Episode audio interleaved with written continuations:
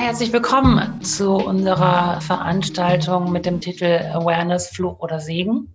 Die Veranstaltung ist Teil äh, der Reihe Keine sicheren Räume. Die geht zurück auf ähm, eine, eine Podiumsdiskussion im Blank in Berlin äh, im letzten Sommer, im, im Sommer, in dem wir noch alle rausgehen durften und draußen äh, solche Veranstaltungen machen durften, eben unter dem Titel Keine sicheren Räume. Und wir haben uns im Nachhinein gedacht, dass das eigentlich eine ja nach wie vor irgendwie ein spannendes und wichtiges und leider auch immer wieder ätzendes Thema natürlich ist, weswegen wir diese Veranstaltungsreihe ähm, unter diesem Namen äh, dann eben ähm, in den letzten Monaten organisiert haben. Ähm, drei Abende, drei Donnerstagabende äh, gibt es jetzt unter diesem äh, Titel. Ähm, genau, letzte Woche ging es äh, unter dem Schlagwort Fight Law and Order und wie wehren wir uns gegen sexistische Gewalt äh, Umfragen des, des Widerstands ähm, gegen, gegen Übergriffigkeiten, gegen sexuelle Belästigung und Gewalt und darüber hinaus. Am 18. März wird die vorerst letzte Veranstaltung dieser Reihe stattfinden. Und zwar werden wir über die Frage Flint Only, Spaltung oder Stärkung diskutieren. Genau, da gibt es eine Facebook-Veranstaltung, wo es äh, nähere Informationen dazu gibt. Weiterhin gibt es ähm, auf der Seite babysin.de ähm, noch eine, ähm, eine Veranstaltungsseite, die, Seite, die findet ihr auch in der Facebook-Veranstaltung verlinkt. Gefördert und unterstützt wird ähm, diese Reihe, diese Veranstaltung äh, von der Rosa-Luxemburg-Stiftung, vom AStA der HU Berlin, und in Zusammenarbeit findet das Ganze statt mit Weiterdenken bei der Heinrich-Böll-Stiftung in Sachsen sowie dem Autonomen Feministischen Kollektiv Hannover. Danke für eure Beiträge dazu, dass diese Veranstaltungsreihe stattfinden kann. Ich habe schon gesagt, bei mir sind äh, vier tolle Gäste. Ähm, ich stelle sie uns mal, euch mal vor, uns allen mal vor. Levam Lohe Gebre ist Aktivistin, ist unter anderem bei der Plattform change.org tätig und sitzt im erweiterten Vorstand der Berliner Clubkommission und seit 2017 veranstaltet sie unter anderem, also du machst so viele Sachen, ich kürze mich ab, ähm, seit 2017 die queer-feministische Partyreihe Brennen. Ja, ähm, herzlich willkommen, Lou. Dann ist bei uns ähm, Anita. Anita macht ähm, Workshops zu Awareness-Konzepten, so wie ich das sehe, schon äh, eine ganze Weile lang. Ähm, Anita arbeitet mit VeranstalterInnen äh, von, von, mit Veranstalterinnen zusammen, mit Festivals und mit soziokulturellen Zentren, arbeitet da eben in verschiedener Hinsicht an Awareness-Konzepten und hat die Awareness-Struktur auf dem Nation Festival mit aufgebaut. Herzlich willkommen, Anita. Hallo, danke für die Einladung. Dann ist Dido bei uns. Ähm, Dido Busch arbeitet zu Awareness, zum Umgang mit Gewalt und Diskriminierung und zum Thema Strafkritik und ähm, gibt seit zwei Jahren Workshops äh, zu, zu, zum Awareness-Thema. Herzlich willkommen. Und als letztes haben wir noch Anni bei uns. Anni ist Sozialarbeiterin im Anti-Gewalt-Bereich, ähm, arbeitet in Berlin, ist dort tätig äh, und arbeitet mit Rave Awareness ähm, zusammen in diesem Kontext, ähm, im Veranstaltungskontext in der ähm, seit drei Jahren im Bereich der Antidiskriminierung auf Veranstaltungen und Partys. Herzlich willkommen auch an dich. Ja, Lu, ich fange mit dir an. Ich ähm, führe die Veranstaltung mit dir ein. Ähm, du arbeitest bei der Clubkommission. Das ist ja nun mal eine Vereinigung ähm, von, von Clubs, von Läden, äh, von ja, ganz viel Party, die so ein bisschen auch natürlich außerhalb von so linkspolitischen Blasen ähm, irgendwie positioniert sind, wie, wie ähm, wir uns hier viel auch bewegen. Ne? Aber trotzdem, dieses Konzept, Awareness-Konzepte sind ja in linkspolitischen Blasen, in linksautonomen Räumen ähm, äh, etabliert, entwickelt worden. Aber wie ich das beobachte, ja, ziehen diese Konzepte Kreise und gehen auch ähm, in, in weitere Räume, findet das statt. In weiteren Räumen wird sich damit auseinandergesetzt, wie man Sicherheit für Gäste, ähm, nicht nur für Gäste, auch für natürlich Mitarbeitende herstellen kann. Möchtest du uns ein bisschen was dazu erzählen, was im Rahmen deiner Arbeit bei der Clubkommission eigentlich so geht in den letzten Jahren im Bereich Awareness? Voll gerne, ja, danke für die Einführung. Ähm, ja, ich bin Lu, genau, und ähm, ich habe vor drei Jahren, wie du schon gesagt hast, die Party Brennpunkt äh, gestartet ähm, in Berlin. Und der Anspruch war einfach Spaß zu haben, einen Raum zu schaffen, wo ich mich wohl fühle, wo meine Freunde sich wohlfühlen, wo jeder so sein darf ähm, oder jede so sein darf, wie sie möchte. Und als wir dann so blauäugig quasi an das Projekt reingegangen sind, haben wir gemerkt, okay, gut, wir brauchen jetzt, aber ich habe viele Fragen gehabt rund um Awareness, rund um Sicherheit, wie kann man das irgendwie vereinen als Veranstalterin und war dann auf unterschiedlichen Workshops, Konferenzen und äh, habe da ganz viele Fragen auch gestellt an die Panelistinnen. Und da bin ich zum ersten Mal mit der Clubkommission in Berührung gekommen. Und die haben gemeint, eigentlich stellst du genau die richtigen Fragen. Das sind Fragen, die wir uns auch stellen. Hättest du nicht Lust, mit in den Vorstand zu gehen? Der wird bald gewählt. So. Und dann bin ich da reingerutscht und habe mich dem Thema Awareness angenommen. Damals waren ähm, auch Kolleginnen der, des Teams aus der Race Awareness dabei. Und da haben wir erstmal geguckt, wie ist der Status quo eigentlich intern, was wurde bisher gemacht und äh, haben festgestellt, okay, es braucht, bedarf einfach ganz, ganz vieler Gespräche mit unterschiedlichen Playern, also mit Sicherheitspersonal, mit äh, der LADS, das ist die Landesstelle für Antidiskriminierung und Gleichstellung, äh, mit unterschiedlichen Betroffenenvereinen oder ähm, ja, Solara e.V. oder EOTO e.V. in Berlin. Wir sind dann alle mal wieder zusammengekommen in, einem, in einer Art ja, Hinterzimmer, wo man drüber gesprochen hat, was so die eigentlich die, die Wünsche sind. Und da hat sich dann erst als allererstes rauskristallisiert, wir brauchen eine gemeinsame Sprache. Und dann sind wir an so ein Glossar gegangen, um zu definieren, was wir unter all diesen Begriffen, die im Raum rumgeschworen sind, verstehen. Und als zweites haben wir gesagt, okay, ähm, das Music Board und die LADS werden uns Schulungen ähm, bezahlen, die wir dann auch an die Clubs weitergeben können. Und so in diesem Rahmen ist dann quasi die Awareness Akademie ähm, Idee entstanden, die quasi so ein Anlaufpunkt sein sollte eben für Clubs, die vielleicht nicht aus dieser linkspolitischen Blase kommen, wie du sie genannt hast, ähm, um sich dort das Wissen zu ziehen und von anderen Expertinnen zu lernen. Und wir haben jetzt im letzten Jahr kurz vor Corona den ersten Roundtable gestartet. Die finden so alle zwei, drei Monate statt. Wir sind dann digital umgestiegen. Da sind dann immer so 60 ähm, ähm, Teilnehmerinnen ungefähr, die sich zu unterschiedlichen Themen einfach ähm, erstmal die Expertinnen-Talks anhören. Also unter anderem hatten wir zum Beispiel auch das Blank und das Mensch Meier aus Berlin, da die langjährige Awareness-Konzepte eben schon fahren und die haben dann erzählt, wie die das machen und dann haben die Leute die Möglichkeit, den Fragen zu stellen. Und ja, also ähm, genau, und dann wird da so in, in, Arbeitsgruppen quasi geguckt, was sich die einzelnen Leute da rausziehen können. Und ja, das sind immer unterschiedliche Themen. Also das ist gerade so der Stand. Und auf europäischer Ebene konnten wir auch nochmal Fördergelder klar machen. Und da geht es hauptsächlich um Sexismus tatsächlich in der Nacht, im Nachtleben, aber auch grundsätzlich in der Nacht. Das ist so gerade unser Status. Und ähm, ja, Corona hat sich einfacher gemacht, aber wir bleiben quasi an dem Thema dran. Mhm. Ähm, du hast das gerade gesagt, ne? man, man fängt an, eine Partyreihe zu machen und eigentlich möchte man irgendwie nur Spaß haben und dann, ne, das kennen sicher viele von uns auch, dann kommen diese Fragen immer erstmal so hinterher und das ist, kann ja auch dann relativ viel Stress bedeuten.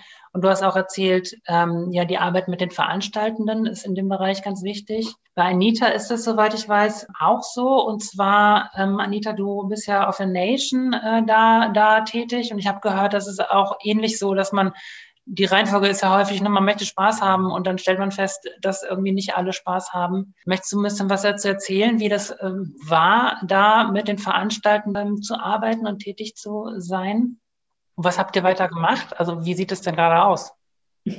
Ja, gerne. Es war so, dass die ähm, Festivalveranstalter, die Pionen, aufgrund, ich glaube vor sechs Jahren jetzt schon, äh, aufgrund von einem konkreten Vorfall ähm, beschlossen haben, eine eigenständige Awareness-Struktur hochziehen zu wollen und da vor allen Dingen nach Leuten außerhalb ihrer eigenen Struktur gesucht haben, die so ein bisschen Erfahrung damit haben und ähm, haben sich quasi auch in so linken Kontexten umgesehen und so sind sie unter anderem auch auf mich gekommen.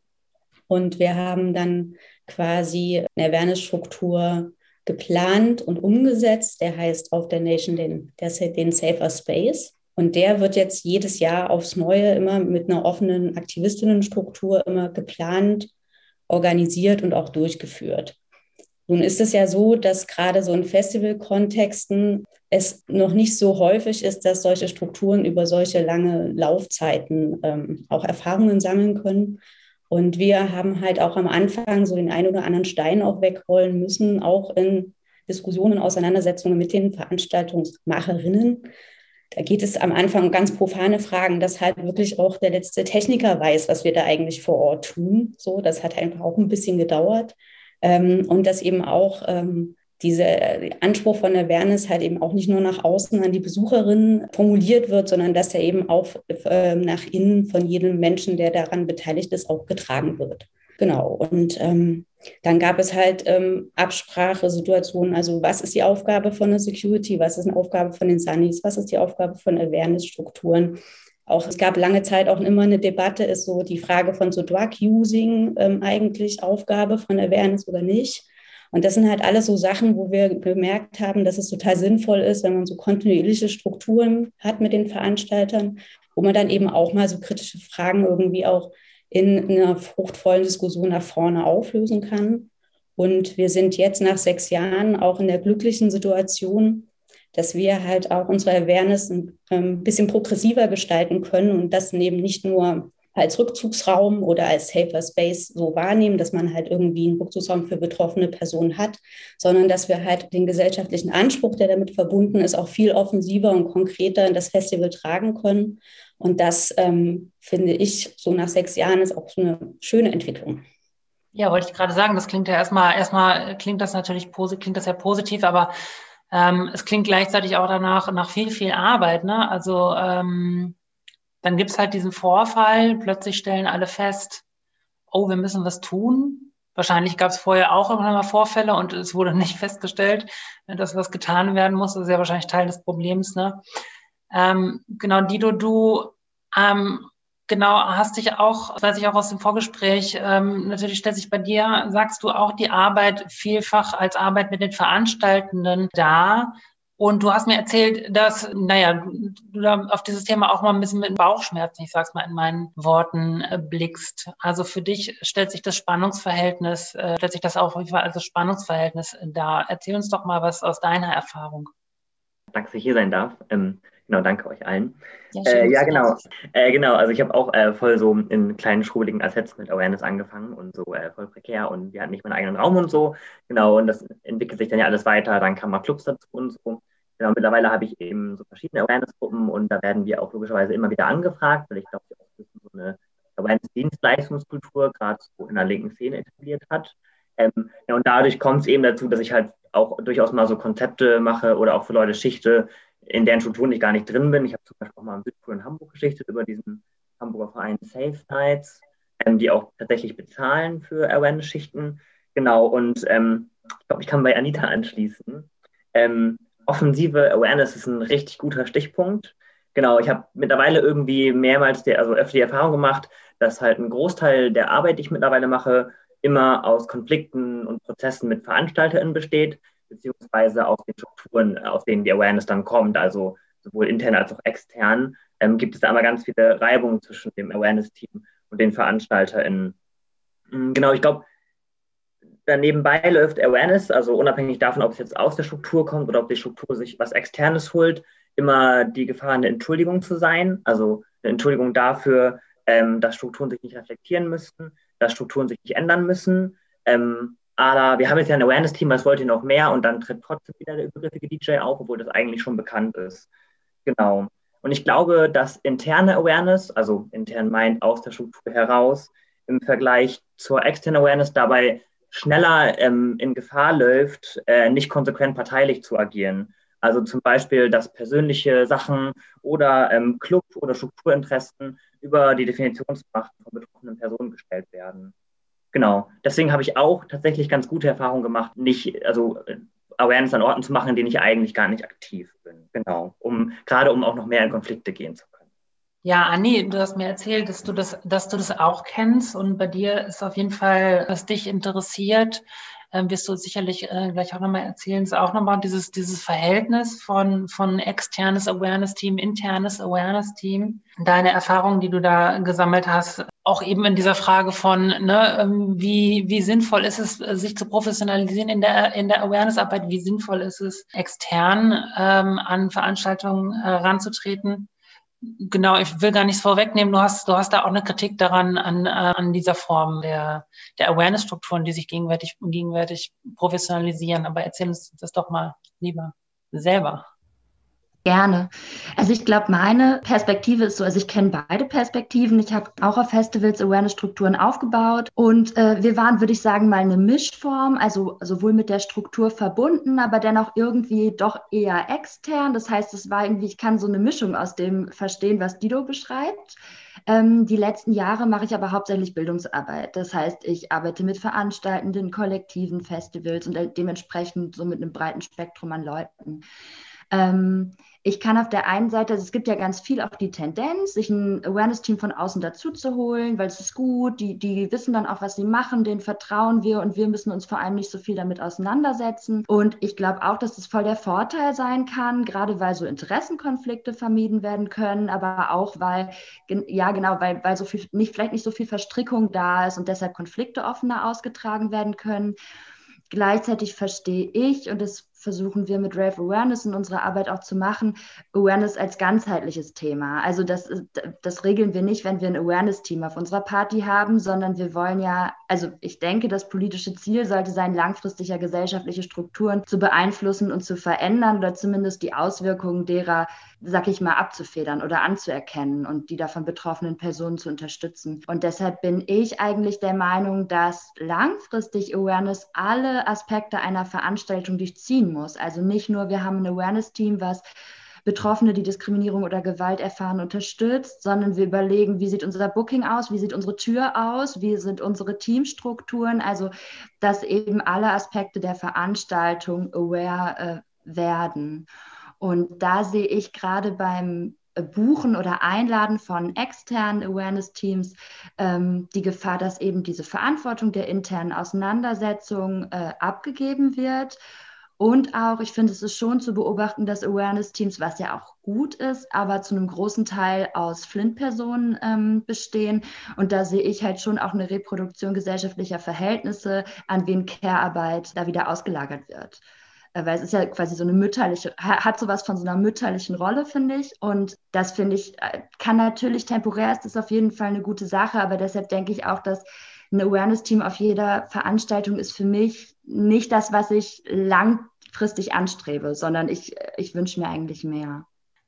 Du, du bist genau, du vertrittst die Clubkommission und damit natürlich auch ähm, ne, Veranstalter, die sich in der Clubkommission organisieren. Wenn du sowas hörst, was Dido da sagt, es ist ja ähm, also die ne, diese diese Beobachtung, dass es dann manchmal auch an den Veranstaltern scheitert oder an, dass äh, die Awareness sozusagen für die Awareness dann manchmal nicht vorhanden ist. Kannst du willst du da was ähm, kannst du da was zu sagen? Kann, ist das ist das eine Kritik, die ähm, die man sich in der Club, der man sich in der Clubkommission stellt oder wie stellt sich das für dich dar? Ja, also ich glaube, bis zu einem gewissen Grad kann ich das, was Dido sagt, verstehen. Ne? Gleichzeitig sehe ich natürlich die andere Perspektive, Veranstalterin wie jetzt ich zum Beispiel oder ganz viele andere in Berlin, die Awareness-Konzepte, die das erkannt haben, die sich dann direkt damit auseinandersetzen und eben Awareness-Konzepte schaffen. Also so pauschal zu sagen, Veranstaltende sind das Problem im, oder die verursachen quasi Schwierigkeiten, wirkliche Awareness-Arbeit zu leisten, das kann ich so nicht unterstreichen. Ne? Ich glaube, man muss halt Awareness ähnlich wie bei Antirassismusarbeit einfach so sehen, dass es nicht immer direkt alle erreicht. Ne? Das ist ein Prozess.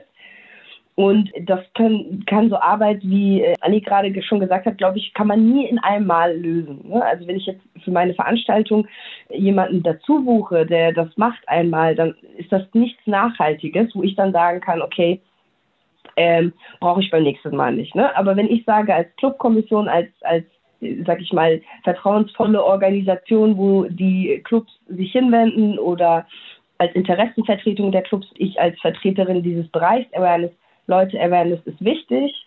Ja, wir schaffen euch ein Angebot, wo ihr euch, so ich sag mal, der Stand bei allen Clubs ist ja auch nicht gleich. Wir haben jetzt zum Beispiel von meiner Veranstaltung gesprochen oder dem ähm, About Blank, ja.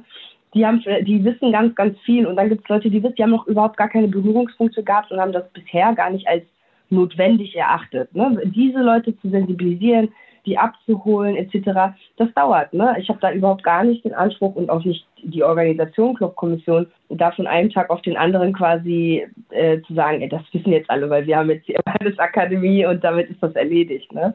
es mhm. braucht schon sehr viel Arbeit, aber gleichzeitig würde ich das jetzt nicht so pauschal sagen, dass es da nicht, dass es konkret jetzt nur an den Veranstaltungen hapert. Ähm, ja, also ich, ich habe in den letzten zwei Jahren gemerkt, je mehr wir Zeit und Ressourcen investieren und uns Expertinnen dazu holen, die das allen Clubs, egal ob die jetzt linkspolitisch sind oder nicht, irgendwie nahebringen und da an einen Tisch holen und das, und das nicht von oben herab, wir erzählen euch jetzt, was Awareness ist und ihr müsst das jetzt so eins zu eins übernehmen, sondern dass auf Augenhöhe passiert, die Erfahrungen austauschen, dass da durchaus viel passiert. Und manchmal ist man so da drin, dass man gar nicht sieht, was wir schon erreicht haben oder was jetzt schon an guten Sachen vielleicht daraus gekommen sind. So, ne? Da bin ich mhm. selbst auch manchmal zu nah dran, glaube ich.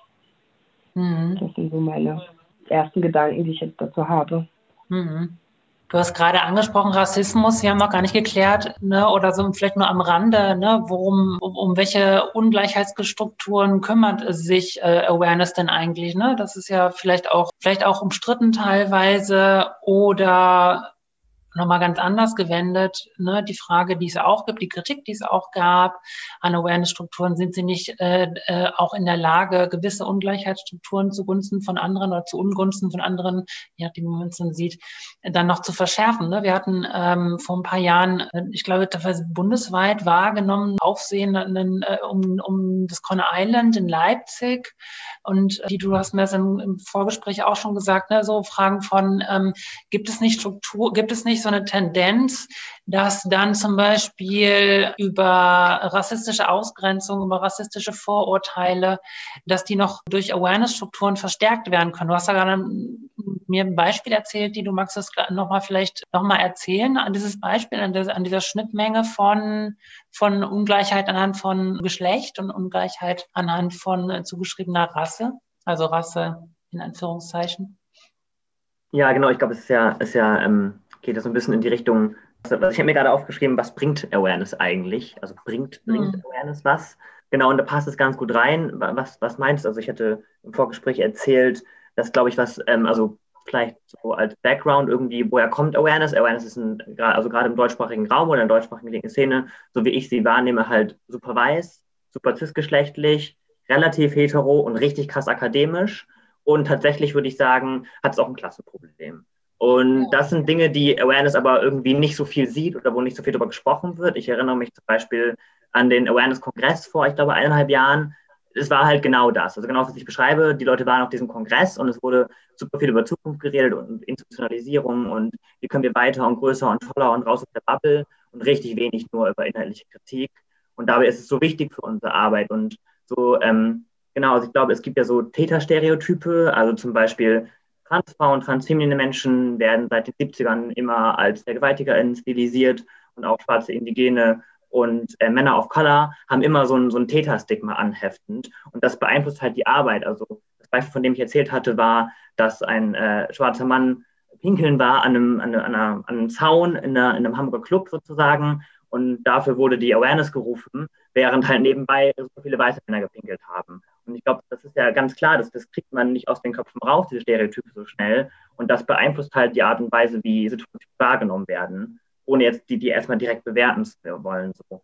Genau, und ich glaube, da kann es halt definitiv dazu führen, dass Awareness richtig viel Scheiße baut und dass Awareness irgendwie selber einfach reproduzierend auch ist, was gesellschaftliche Machtverhältnisse und Diskriminierung angeht.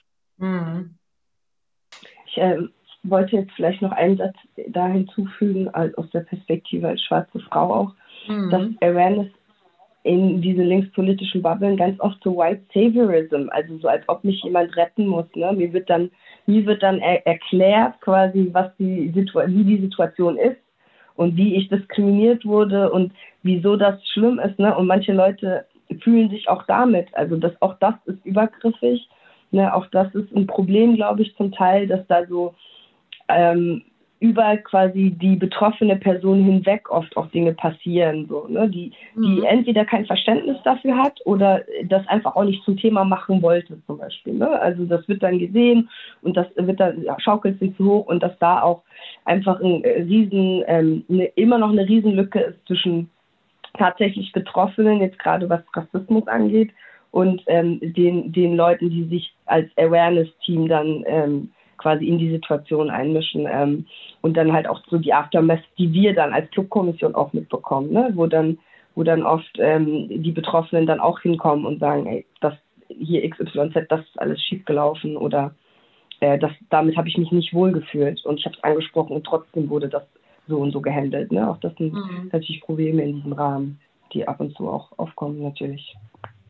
Tja, was sind Wege, damit umzugehen? Ne? Ihr seid alle, ähm, also tatsächlich alle Gäste hier äh, tätig im Feld. Ihr macht Workshops, ihr ähm, schult Leute, ihr bringt das bei. Was sind denn Wege, damit umzugehen, solche Probleme, die Awareness ähm, reproduziert oder anders nochmal neu zusammenmixt und vielleicht auch unsichtbar macht, äh, anzugehen?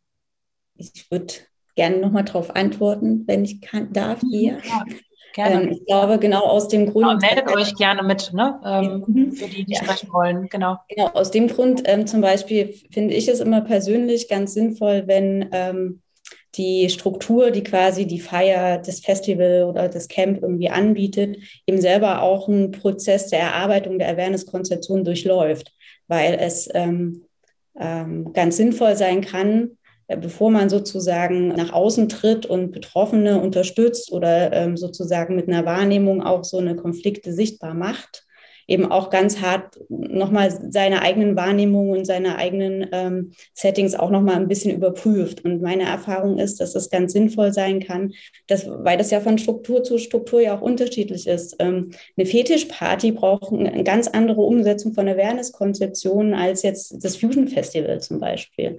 Und ähm, ich dahingehend auch immer äh, sinnvoll finde, also ich bin weiß und privilegiert. Ich ähm, möchte jetzt Lou nicht erzählen, wie sie sich in so einer Situation zu fühlen hat. Ne? Und ähm, ich glaube, das ist so ein Punkt, wo es mir auch wichtig ist, immer darauf hinzuarbeiten, das auch abzubilden, was äh, ein Klientel auf eine Veranstaltung kommt oder was äh, diesen Raum auch bespielt, auch als Awareness-Team. Egal, ob das jetzt quasi direkt vom Veranstalter ist oder ein extern. Ich glaube, es ist, das ist halt total wichtig, ähm, dass man da auch sozusagen diese Diversität einfach auch abbildet. Ist das was mit, äh, vielleicht Anni in deine Richtung, ist das was, ist, was ähm, im Zug von Professionalisierung weiter passieren kann? Oder brauchen wir Bündnisse, brauchen wir mehr Awareness-Kongresse, brauchen wir mehr Personal, müssen wir Personal rekrutieren? Und es auf die Partys dieser Welt schicken oder naja, ich glaube, also ich habe gerade super viele verschiedene Sachen im Kopf, weil ihr super viele spannende Sachen gesagt habt. Ich versuche mal an einem Punkt ans, erstmal anzusetzen. Ich glaube zum einen, was Lou beschrieben hat, also so ein Phänomen von White Saviorism und also so, eine paternalistische Haltung. Ich kenne das mehr Sozialarbeiterin, das heißt, es ist auch in, beruflich bei mir total viel Thema und glaube, dass das natürlich total, also dass das eine totale Gefahr ist, quasi im Grunde einen Machtmissbrauch zu reproduzieren dadurch, dass ich eigentlich eine Person unterstützen will, weil sie gerade Gewalt erfahren hat und eigentlich im Grunde wieder, ähm, wieder Macht auf eine Person ausübe und dadurch wieder eigentlich gewaltvoll agiere.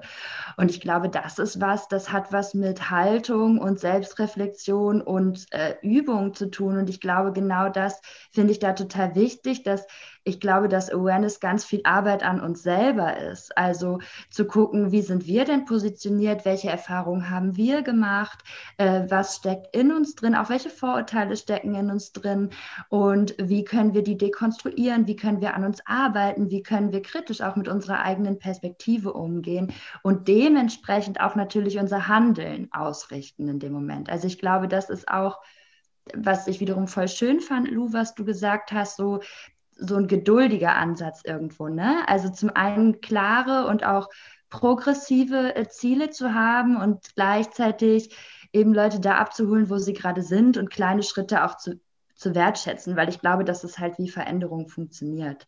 Aber so, ich glaube, was die ne, also was so diese Gefahren angeht, ich glaube, dass das ganz viel ähm, mit Arbeit an uns selbst und Reflexion zu tun hat und dass da wir, glaube ich, nicht mehr Personal brauchen, sondern wir mehr, mehr Räume für Reflexion und mehr Austausch, mehr Workshops, mehr, ne, also mehr Selbsterfahrung und mehr, mehr Weiterbildung äh, in Form von Arbeit an uns selber brauchen. das war jetzt einer der Punkte, den ich hatte. Ähm, worauf ich noch gern antworten wollen würde, wäre äh, Dido mit diesem Beispiel ähm, aus dem Club in Hamburg. Da ist, also da ist, das ist was, wo ich persönlich keine, ich habe darauf keine Antwort. Ähm, aber, also ne, ich kann jetzt nicht sagen, und so lösen wir das, aber für mich würde mich auch eure Meinung interessieren, ist das ein bisschen, äh, na, ein bisschen die Krux auch an Definitionsmacht. Also ne, so die Frage von, ich finde es auf der einen Seite total wichtig zu sagen, eine Person kommt zu uns und sagt, ich habe das erlebt und ähm, als das habe ich es erlebt.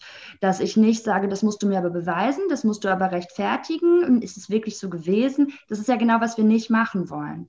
Und gleichzeitig ist die Frage, wie kann ich ähm, das als Wahrheit der Person anerkennen, ohne das zur allgemeinen Wahrheit irgendwo auch zu machen, ne? weil das in dem Moment, äh, also in der Beispielsituation von Dido halt total schief läuft.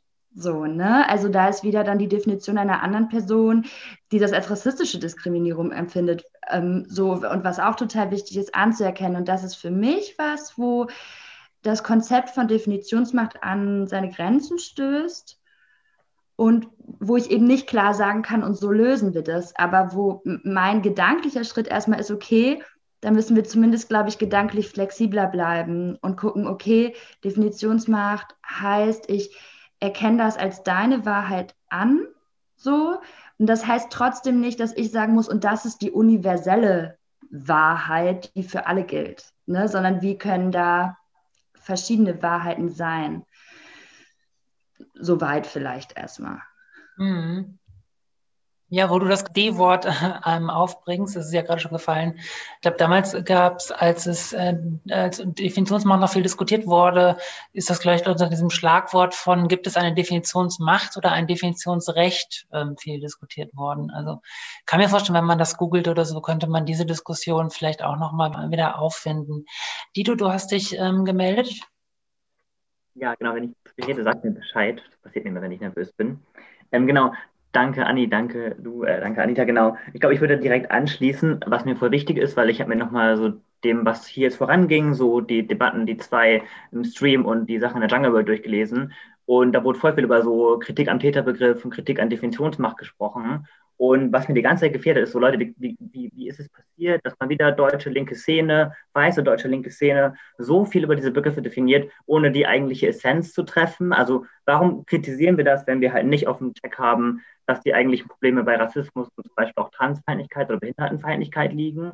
Also das hat mich ehrlich gesagt ein bisschen enttäuscht, zum Beispiel letztes Mal, dass auch irgendwie so viel mit diesem Täterbegriff in Kritik gegangen wurde, ohne einmal zu erwähnen, dass es sowas wie Täterstereotype gibt. Also irgendwie, ich glaube, da müssen wir noch richtig, richtig viel nachholen als Szene. Genau, weil diese Bilder mhm. verschieben halt unsere Wahrnehmung und, und beeinflussen uns dann als Szene. Mm, und gleichzeitig möchte ich nochmal eine starke Lanze für Definitionsmacht brechen, weil genau, ich habe auch das Gefühl, dass jetzt auch so, auch in der bisherigen vorangelaufenen Debatte irgendwie, ja, fast schon so eine Verharmlosung auch von Gewalt zum Teil passiert ist, wo dann irgendwie Übergriffe als Konflikte irgendwie herunterstilisiert wurden. Und ich glaube, Definitionsmacht oder auch so die ganzen Konzepte, die irgendwie, keine Ahnung, wirklich vor langer, langer Zeit angefangen haben, coole Personen zu erkämpfen. Ich finde, die dürfen wir auch nicht aufgeben, so Sachen als Sachen zu benennen. Und dann müssen wir vielleicht einfach aushalten, dass es da zu Konflikten geht, äh, gibt. Mhm. Genau. Und dann würde ich euch einfach zustimmen zu sagen, ich glaube, da müssen wir einfach reflektieren, reflektieren, lernen, lernen, lernen und äh, genau das am besten so großgesellschaftlich wie möglich. Ja, so eine Tendenz äh, am liebsten, ich habe es gerade deswegen, glaube ich, ähm, extra so ein bisschen provokativ das D-Wort genannt. Ne? Ich äh, sehe auf jeden Fall eine Tendenz, über Sachen nicht mehr reden zu wollen oder irgendwie neue Kapitel aufschlagen zu wollen und zu glauben, dass ganz viel Ballast, Diskursballast, aber auch Schmerzen und Verletzungen, äh, die davon getragen worden sind, ähm, dass wir jetzt einfach ein neues Kapitel aufschlagen und dann ähm, wird alles besser. Ich fürchte, das wird nicht passieren. Also auch da müssen wir sicherlich in der Debatte bleiben. Anita. Ähm, dem, daran würde ich auch gerne anschließen, weil ich habe auch den Eindruck, dass gerade auch, wenn man, ne, so wie du das ja auch beschreibst, so man will irgendwie nach vorne gehen in der Debatte und ähm, sozusagen äh, gewisse Begrifflichkeiten oder gewisse Debatten irgendwie so hinter sich lassen, so von wegen, das haben wir doch geklärt oder das ist irgendwie abgeschlossen oder das ist halt ein Begriff der 90er, wir nehmen jetzt halt einen anderen oder was auch immer. Und ähm, ich finde es halt immer ganz wichtig, genau immer noch mal zu gucken, woher so Awareness eigentlich kommt und wo die Wurzeln liegen. Und die liegen halt im ganz, ganz harten Ringen in so feministischen Praxen, die halt zum Beispiel, ich will nur mal an die Ende der 80er, Anfang der 90er erinnern, wo es ganz harte Auseinandersetzungen gibt. Wer ist eigentlich wir, wenn wir von Frauen, Lesben reden? Ne? Also auch diese Frage von Definitionserweiterung, auch der, ähm, der Begriff der Flintas ist ja nicht vom Himmel gefallen, sondern das sind halt einfach über lange Zeit harte Prozesse auch gewesen, ähm, wo ich es immer ganz wichtig finde, auch zu wissen, na, wo da halt die Wurzeln liegen und das halt auch immer in der Selbstreflexion, wie Anni das auch so schön gesagt hat, auch immer in der Selbstreflexion auch zu sehen, ähm, tragen wir eigentlich ähm, äh, diese Erkenntnisse weiter oder sind die uns zwischendurch verloren gegangen? Ne? Es gab ja auch in den letzten zwei, drei Jahren auch äh, ganz, äh, sag mal, finde ich auch so ähm, harte Einschnitte, wie zum Beispiel die Vorfälle bei Monis Rache, wo man halt einfach festgestellt hat, da fehlt an ganz vielen Stellen einfach ein ganz klares Verständnis von profeministischer Arbeit oder von feministischen Praxen. Auch in der links, linkesten und radikalsten Ecke, die wir, der wir uns so vorstellen können. Und ich finde, da immer noch mal einen Schritt zurückzugehen, zu sagen, ja, da muss man ein bisschen was aufholen. So. Und wenn wir jetzt Glück haben, ähm, gibt es vielleicht jetzt auch größere Strukturen von profeministischen ähm, Settings, die vielleicht das auch ähm, wieder ein bisschen mit aufgreifen. Ne? Aber ähm, genau, ich finde es immer ganz gut, gerade wenn man sich ähm, auch um eine Verbreiterung des Diskurses bemüht und eben auch jetzt auch merkt, dass gerade auch so mehrheitsgesellschaftliche Strukturen, also auch große Festivals, wie du das ja auch schon meinte, ne, und ganz viele Clubs, die eigentlich gar nichts jetzt so mit linksradikalen Setting zu tun haben, sich auf einmal für Awareness-Arbeit interessieren, dass man dann halt eben auch genau schaut, das kommt halt eben genau aus diesen ganz harten Ringen dieser Prozesse. Und es ist wichtig, dass wir da einfach auch wirklich wichtige Dinge transportieren, die wir selber auch in unserem Alltag umsetzen sollten. Mhm, Anni? Ich weiß nicht, wie euch das geht, aber was mir halt auch so dazu einfällt, also ich fand das total wichtig, was du gesagt hast, Anita. Ich erinnere mich auch ein paar, an ein paar Situationen, wo ich bei Workshops war, bei so totalen Mainstream-Clubs, die irgendwie, äh, also wo es um den Punkt ging, äh, zu anzuerkennen, dass es vielleicht ein Problem mit sexualisierter Gewalt, Rassismus, weiterer Diskriminierung auf deren Veranstaltungen gibt. So, ne? Also da waren wir, da, da war noch viel zu tun. Ähm, und äh, das fand ich, da habe ich inzwischen durch so gedacht, ne? Dann, dann kam Definitionsmarkt und wir haben darüber diskutiert. Es kamen die üblichen Einwände, die üblichen ganz großen Gefahren von Definitionsmarkt, ähm, wovor dann die Leute immer ganz viel Angst haben. Und dann dachte ich mir auch, krass, ist eigentlich total cool, weil ich sitze hier mit einem totalen Mainstream Mainstream Club, die wirklich, die gerade aber auch sich trauen und anfangen, sich damit auseinanderzusetzen und diskutieren mit denen eigentlich über ein sehr radikales, finde ich, feministisches Konzept, so, wo ich dachte, das ist doch eigentlich voll geil auch. Also, dass das gerade hier ankommt. Und ähm, ich, genau, was ich sagen wollte, wo ich nicht weiß, wie es euch geht, aber ich merke, dass natürlich, wie ich darüber diskutiere, auch davon abhängt, mit wem ich diskutiere. Weil wenn ich eben in jenem Mainstream-Club sitze und den ersten Awareness-Workshop mache, da fange ich nicht an, auseinanderzunehmen, was sind denn die Risiken von äh, Definitionsmacht oder, also, weil da ich das Gefühl habe, da hole ich die Leute doch gerade nicht ab. So, und da sind wir auch noch nicht.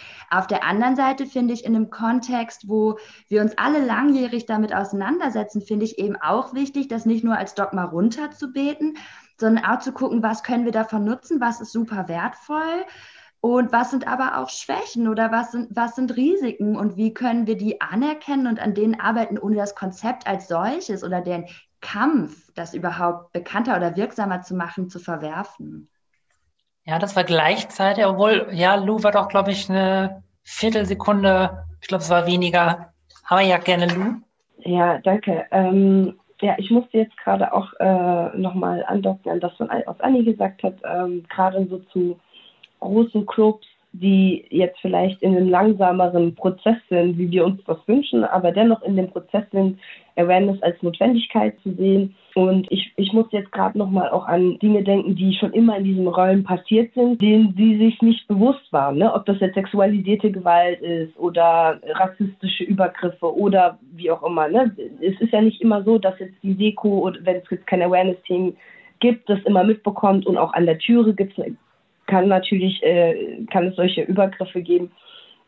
Aber dann äh, ich ganz oft auch in den letzten Jahren irgendwie in der, innerhalb meiner Arbeit der Clubkommission mit Cancel Culture natürlich auch zu tun habe. Ne? Also dass die Leute dann sagen, ich habe in diesem Club diese Situation erfahren und ähm, und der Club an sich oder die, die alle Strukturen in diesem Club sind XYZ. Ne? Und diese, diese, dieser Club ist vielleicht schon in diesem Prozess, sich damit auseinanderzusetzen.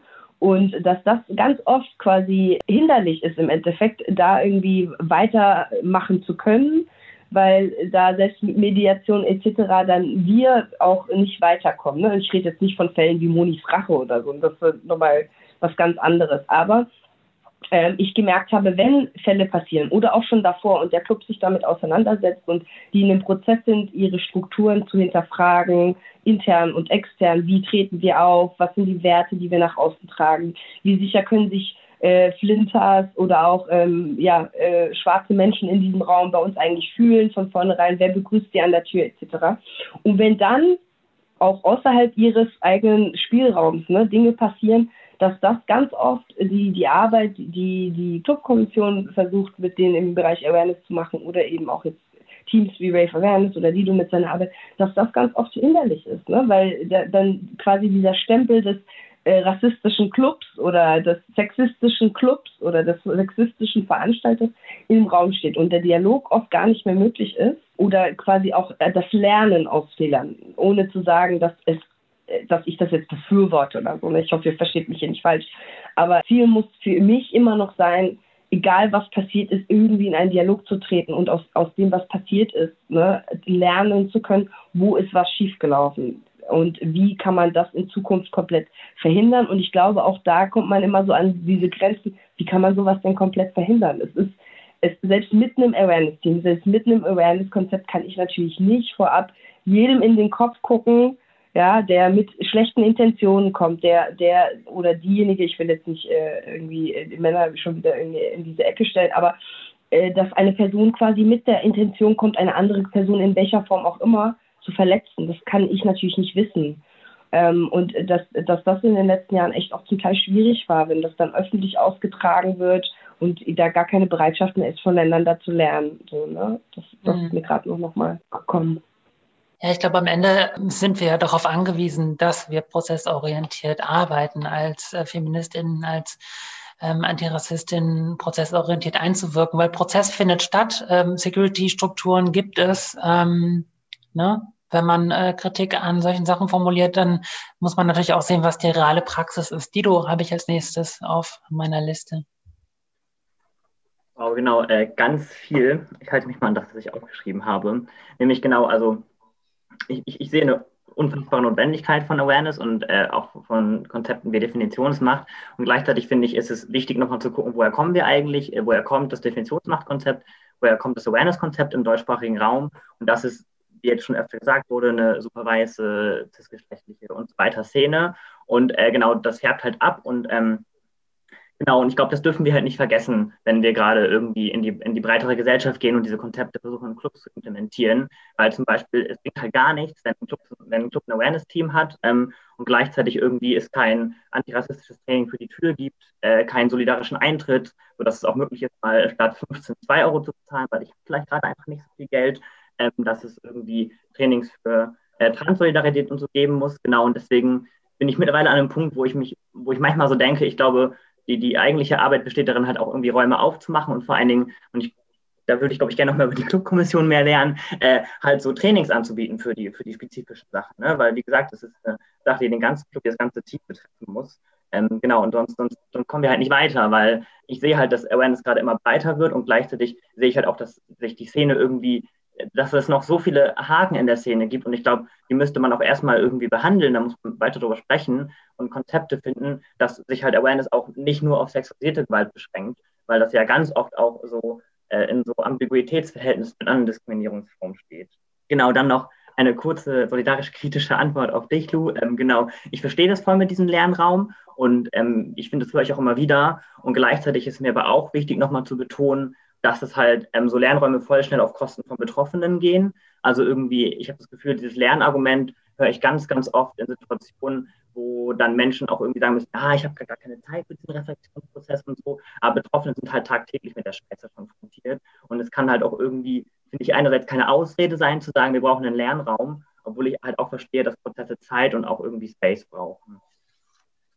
Wir hatten ja die Ankünd in der Ankündigung auch ein paar Fragen oder Problemverhältnisse aufgeworfen. Ähm, ich habe den Eindruck, das ist vielleicht ein guter Punkt, das ähm, aufzubringen, weil du das gerade sagtest, Lu, ne? wenn dann so der große Vorwurf gegen einen Club im Raum steht, wie gut sind dann die Möglichkeiten oder also äh, bunkern die sich ein oder ist das vielleicht überhaupt nicht förderlich? Ähm, wir hatten das ein bisschen provokant in, in der Ankündigung geschrieben. Das ist eine Erfahrung, die ich kenne, die ich auch von anderen Leuten kenne. Ne? Äh, die Frage, auf was reagieren Awareness-Konzepte in Clubs eigentlich? Und zwar reagieren sie auf die stattfindende rassistische rassistische Ausgrenzung oder Exotisierung zum Beispiel? Reagieren Sie auf sexuelle Belästigung, auf äh, transfeindliche Kommentare oder reagieren Sie auf die Gegenwehr? Ne? Also so ein klassisches Beispiel von, dass eigentlich manchmal ja dann die Fäuste, also Betroffene die Fäuste sprechen lassen mussten, damit überhaupt die Aufmerksamkeit kam und dann plötzlich die Veranstaltenden kamen, naja, Gewalt wollen wir ja nicht, vielleicht müssen wir mal über Awareness nachdenken. Ist das gut? Oder ist es ein Problem? Steckt da ein Problem drin? Naja, gut ist das nicht. Also wenn das der Status quo ist, also dann ist das natürlich ganz schlimm, ne? Aber ähm, also ich glaube, Awareness-Konzepte reagieren durchaus oft einfach auch auf die Reaktion der Betroffenen. Ne? Also dir ist was in diesem Raum passiert, ich komme auf das Awareness-Team zu, im besten Fall oder das Awareness-Team ist so aware, dass es die Situation sogar schon in, in der Mache gesehen und gestoppt hat. Ne?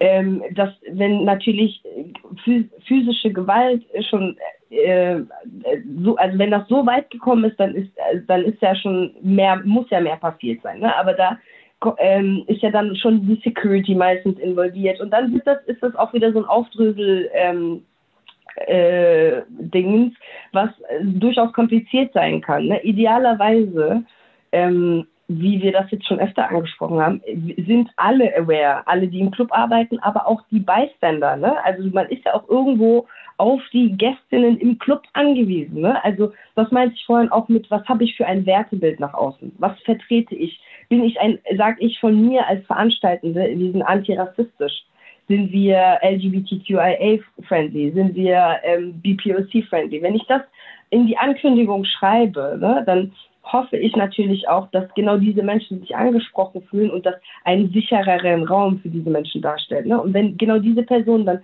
sowas, also ich, ich für mich würde sagen, ich habe versagt als Veranstalterin, wenn ich das in meine Ankündigung schreiben würde und eine Person, die ich angesprochen habe, jetzt einer, einer übergriffigen Person gewalttätig werden, schon gewalttätig werden musste, sozusagen, um sich Raum zu, oder Distanz zu verschaffen oder sich zu wehren. Da ist, da ist ja grundsätzlich irgendwie was falsch gelaufen. So, ne?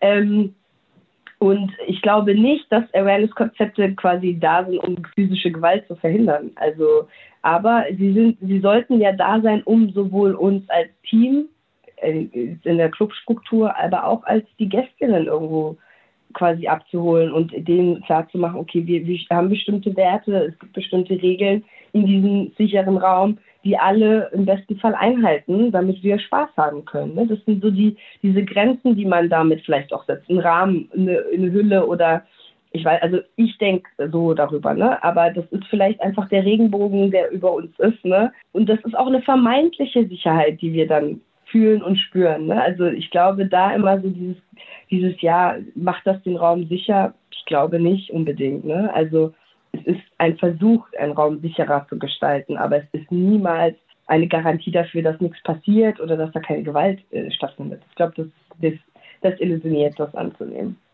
Welche Rolle spielt Gegenwehr, vielleicht auch physische Gegenwehr von Betroffenen in Awareness? Wie wird damit umgegangen? Beobachtet ihr das, die Frage von Gegenwehr, physischer Gegenwehr als, wie wird das diskutiert in der Awareness Bubble sozusagen oder auf den Kongressen, auf denen ihr seid oder? Ich kann, glaube ich, also du hattest ja auch mit dem eigenen Beispiel angefangen, ne? dass du auch beobachtet hast, dass dann erst der Punkt, als Betroffene sich auch physisch gewehrt haben, äh, Leute äh, dann so kamen, oh, wir haben scheinbar ein Problem. Die Leute können ja nicht anfangen, sich hier zu hauen. Was, wo du ja auch so ein bisschen rhetorisch gefragt hast, ist das gut? Äh, natürlich ist es nicht gut. Ich kann also habe damit tatsächlich jetzt nicht so Erfahrung, also oder habe das jetzt zum Glück so noch, noch nicht erlebt, dass ich das Gefühl hatte, das war der Anlass, mhm. sondern eher, dass eben sexualisierte rassistische Gewalt passiert ist und dann der Club gesagt hat, uff, das war ja, das war ja ein Problem, wir waren total überfordert, wir wussten nicht, was wir machen sollen. Mhm äh, die Assoziation, die, die ich dazu hatte, war bei meinem ersten Awareness-Workshop, an dem ich teilgenommen habe, als wir uns, als wir eine Awareness-Struktur für ein Festival aufgebaut haben und uns vorbereitet haben. Da ging es um, also ne, auch um Definitionsmacht und was sind irgendwie Handlungsoptionen von uns als Awareness-Team und welche nicht. Und auch die, die Grenzen von uns, die wir haben. Und da hat eben die Person, das habe ich selber auch noch nicht erlebt, aber hat die Person erzählt, ähm, sie hat als Teil eines Awareness-Teams hat auch eine betroffene Person unterstützt. Und da war eben der Wunsch, äh, dem Täter in diesem Fall aufs Maul zu hauen. Emotional kann ich sau nachvollziehen, habe ich, also habe mich oft genug auch so gefühlt. Gleichzeitig natürlich, wenn ich in der Position, also wenn ich eine Awareness-Schicht irgendwo mache, wäre für mich schon klar, also wenn du mich fragst, sollen wir der Person zusammen aufs Maul hauen, würde ich sagen, ich kann dein Bedürfnis voll verstehen. Ist, kannst du schon machen. Ich würde aber gerade nicht mitmachen. So. Ähm, also das wäre für mich schon eine Grenze. So. Mhm. Und natürlich können wir schon überlegen, okay, welche anderen Möglichkeiten gibt es jetzt gerade? Ich überlege gerade, also ich, wie gesagt, ich hatte die Situation jetzt selber nicht. Ich würde die Person jetzt aber auch nicht, ich würde gleich schon überlegen, gibt es andere Strategien gerade, wie wir damit umgehen können?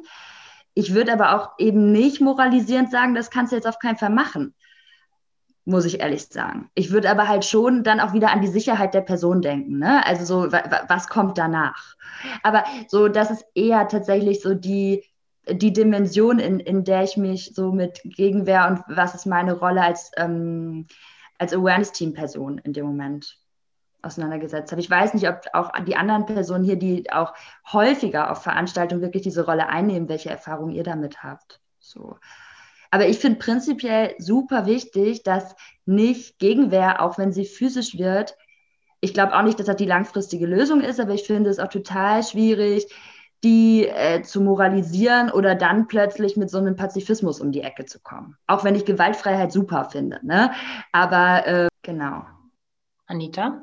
Ja, ich würde das äh, gerne nochmal stützen, was Anni gesagt hat. Ich habe auch noch kein Awareness-Konzept gesehen, wo drin steht, wenn Betroffene das wünschen, feuerfrei, so nach dem Motto. Aber gleichwohl ähm, ist mir das das eine oder andere Mal auch schon begegnet, dass dieser Wunsch auch geäußert worden ist.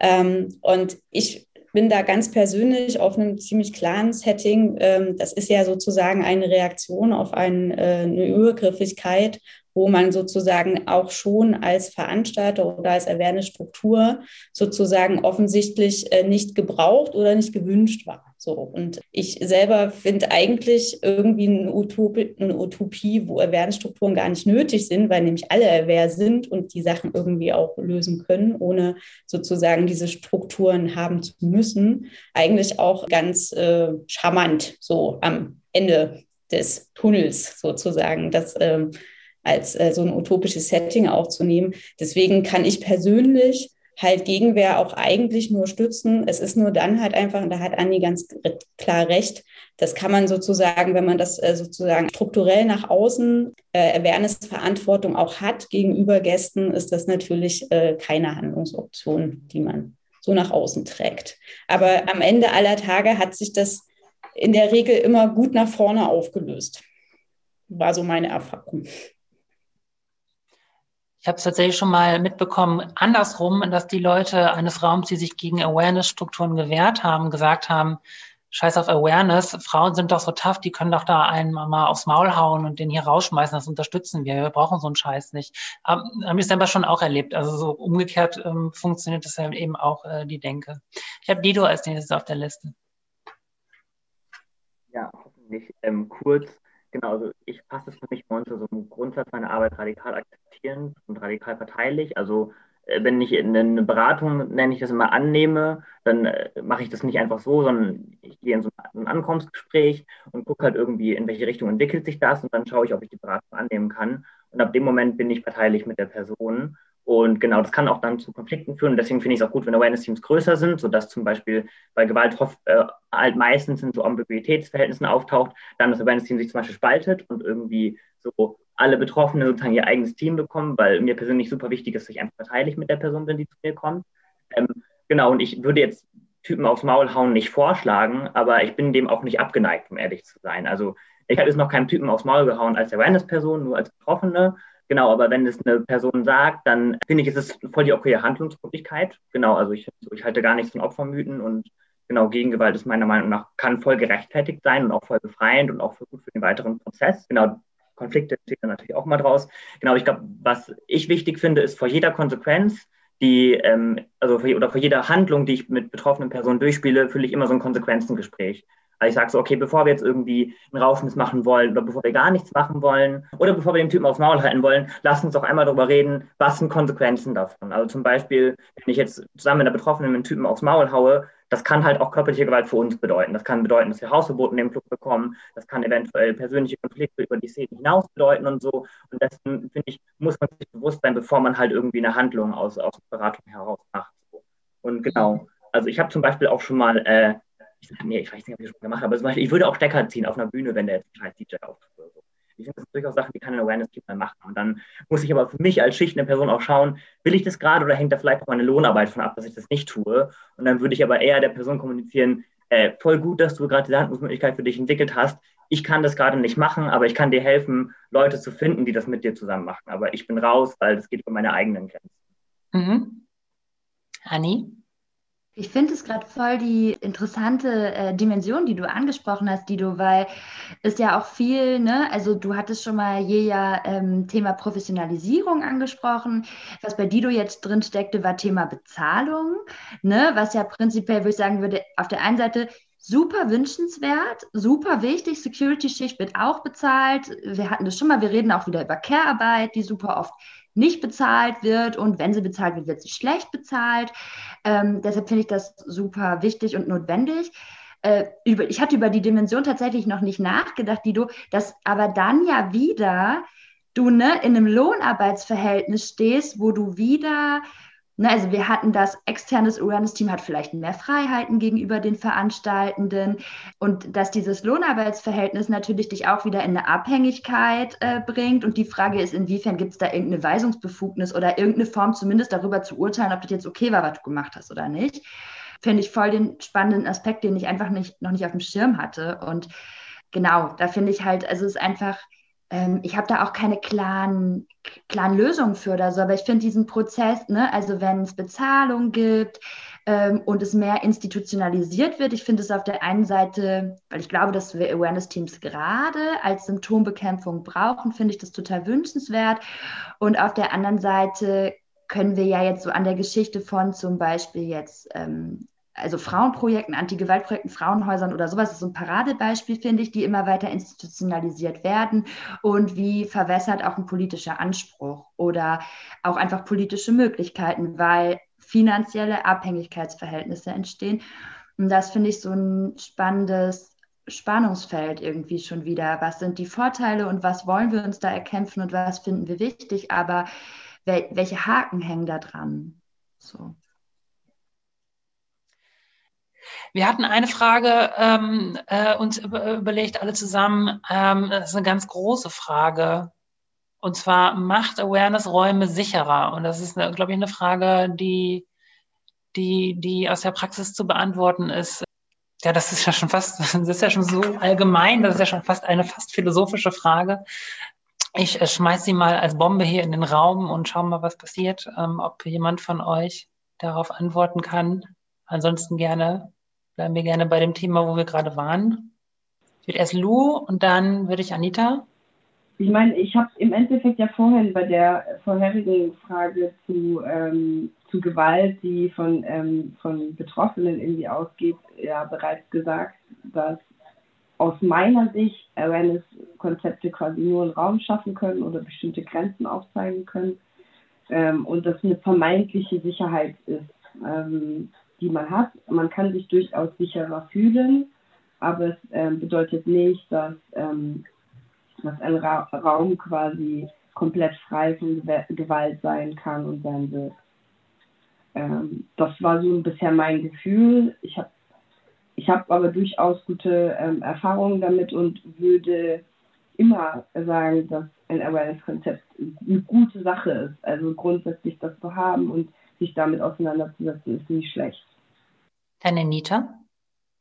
Ja, ergänzend zu Lu, ähm, glaube ich, ist mir halt wichtig, dass man mit Awareness-Konzepten gerade als Veranstalter halt auch eine gewisse Haltung, einen Anspruch formuliert, an dem man sich halt eben auch messen lassen kann, wenn man das denn will.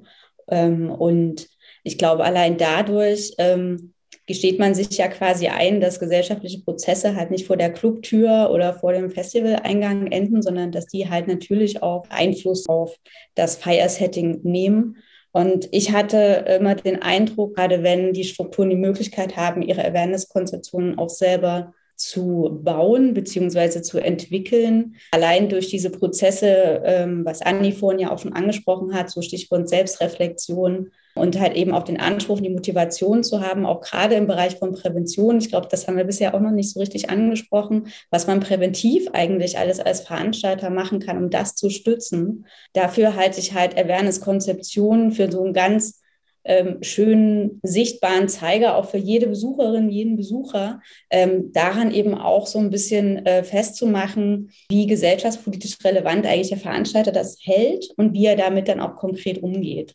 Und dafür finde ich ähm, das eigentlich total gut. Ja.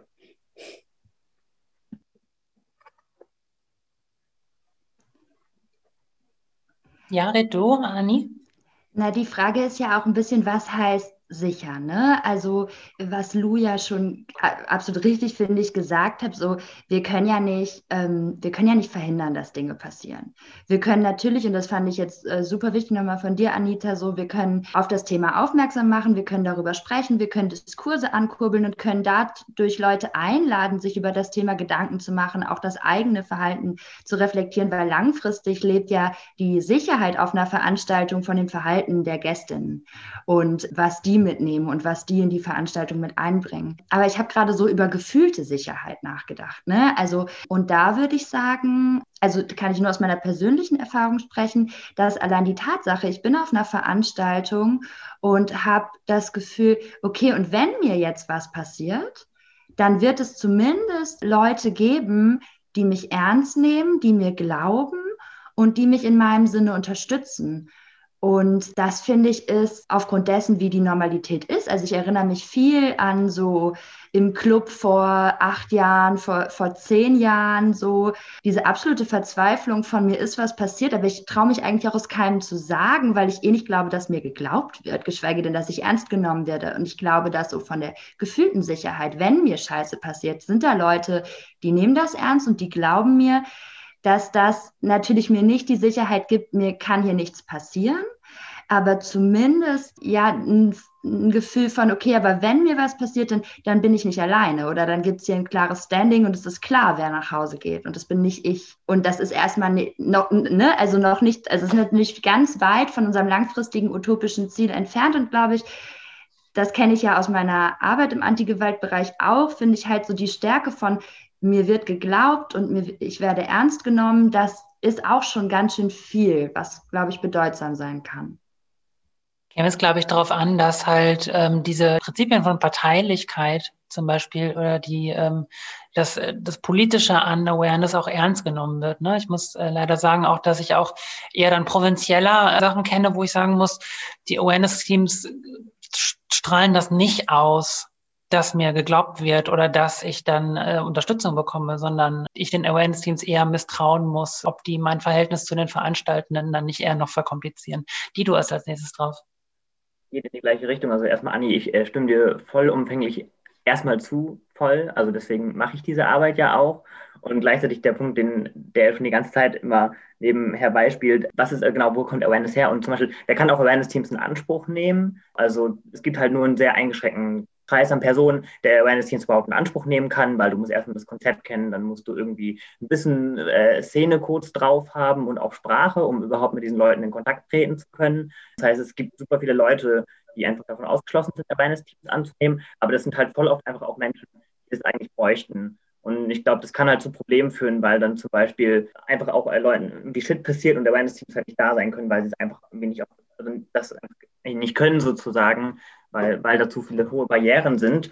Genau, und ich glaube, deswegen würde ich auch die Ausgangsfrage so ein, so ein klares Jein sagen. Also ein, brauchen wir halt so Konzepte wie Awareness und es muss halt meinetwegen auch nicht Awareness sein. Also ich hänge jetzt auch nicht beim Herzblut an diesem Konzept so. Aber es braucht einen Umgang mit, mit, mit Diskriminierung, mit Übergriff, mit Gewalt, der in allen möglichen Kontexten passiert. Awareness kann ähm, einer davon sein. Lu, du hattest das eben angesprochen, die Frage nach Prävention. Vielleicht warst du es gar nicht und ich habe es dir gerade zugeordnet.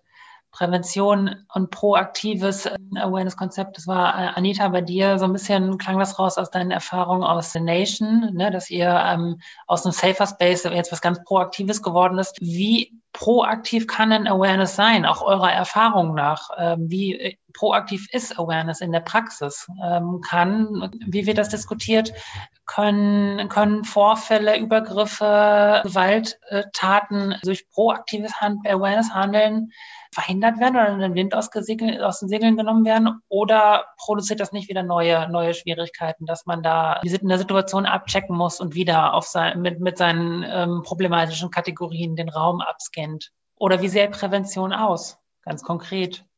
Ja, also Prävention, wie sieht das für mich oder für die Clubkommission aus? Ähm, ich habe ja vorhin schon mal angedeutet, dass wir versuchen über verschiedene Trigger, weil wir sind selbst auch nur ein Verein, der Fördergelder äh, bezieht. Wir haben klar Mitgliedsbeiträge, aber die würden quasi den Rahmen, den es braucht, also Expertinnen einzuladen, die quasi alle Clubs und alle mitarbeitenden Schulen einfach sprengen. Deswegen äh, versuchen wir eben mit Institutionen wie der LADS oder auch Vereinen wie EOTO oder Miles oder Lara e.V. in Berlin einfach zu kooperieren und mit den gemeinsamen Schulungskonzepten zu arbeiten, die in sich dann wieder Fördergelder irgendwie ähm, Förder, Förder, wie sagt man, ähm, förderberechtigt sind, ja.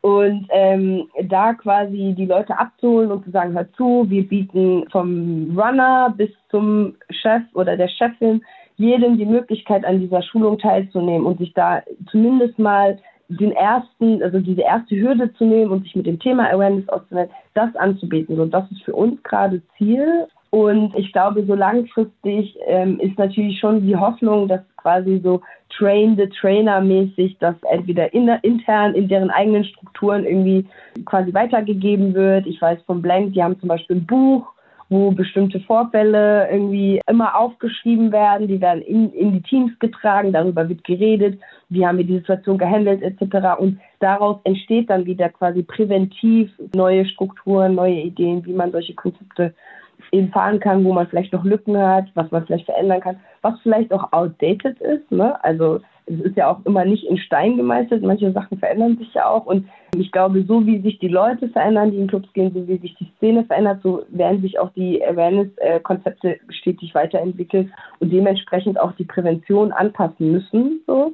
Wir haben jetzt im letzten Jahr ganz viel so digitale Awareness-Konzepte auch irgendwie äh, aufgefahren mit United Restream, was die Clubkommission ja mit initiiert hat und da einfach die YouTube-Kommentarspalten tatsächlich eine, eines Awareness-Konzepts äh, äh, sich irgendwie das, das Sinn gemacht hat, nicht nur da in, in quasi in den Awareness, also in den Kommentarspalten, sondern eben auch, wie sieht euer Booking aus, wie, wie ist das, wie ist das mit dem Team, wie, wer macht welche Arbeit? Und da eben, das, das ist ja ein Projekt, was auch international ausgerollt wurde, zu sagen, hier habt ihr ein Manifest, das ist das, was wir euch mitgeben können ähm, versucht das so umzusetzen und wenn es dann noch darüber hinaus im Laufe des Projektes Dinge gibt, dann fügen wir die hinzu.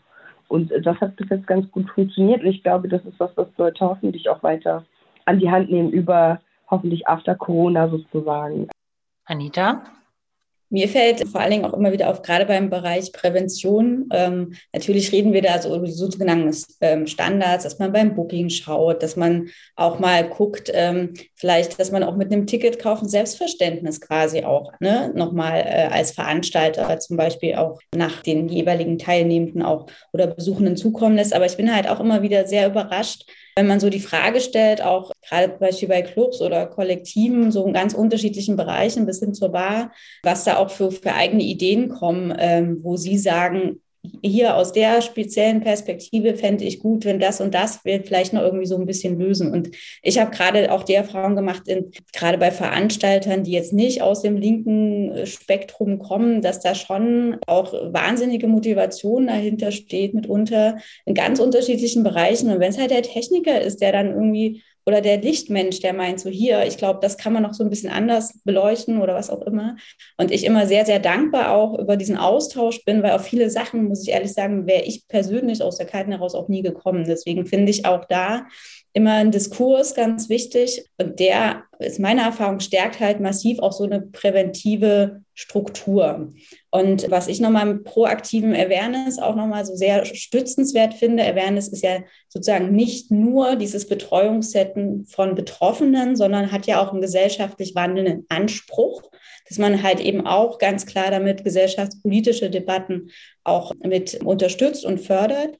Und ich gerade auch den Eindruck habe, und ich freue mich jetzt zum Beispiel dieses Jahr bei der Nation of Galvana auch sehr darauf, auch, wir auch den Anspruch haben, auch mit den diversen Flinter-Netzwerken auch mehr in Kontakt zu kommen und eben auch im Vorfeld schon bei der Planungsphase eben auch da nochmal zu schauen, wie können wir das, ihre Ansprüche und Forderungen unterstützen und auch äh, sichtbar machen auf dem Festivalgelände zum Beispiel.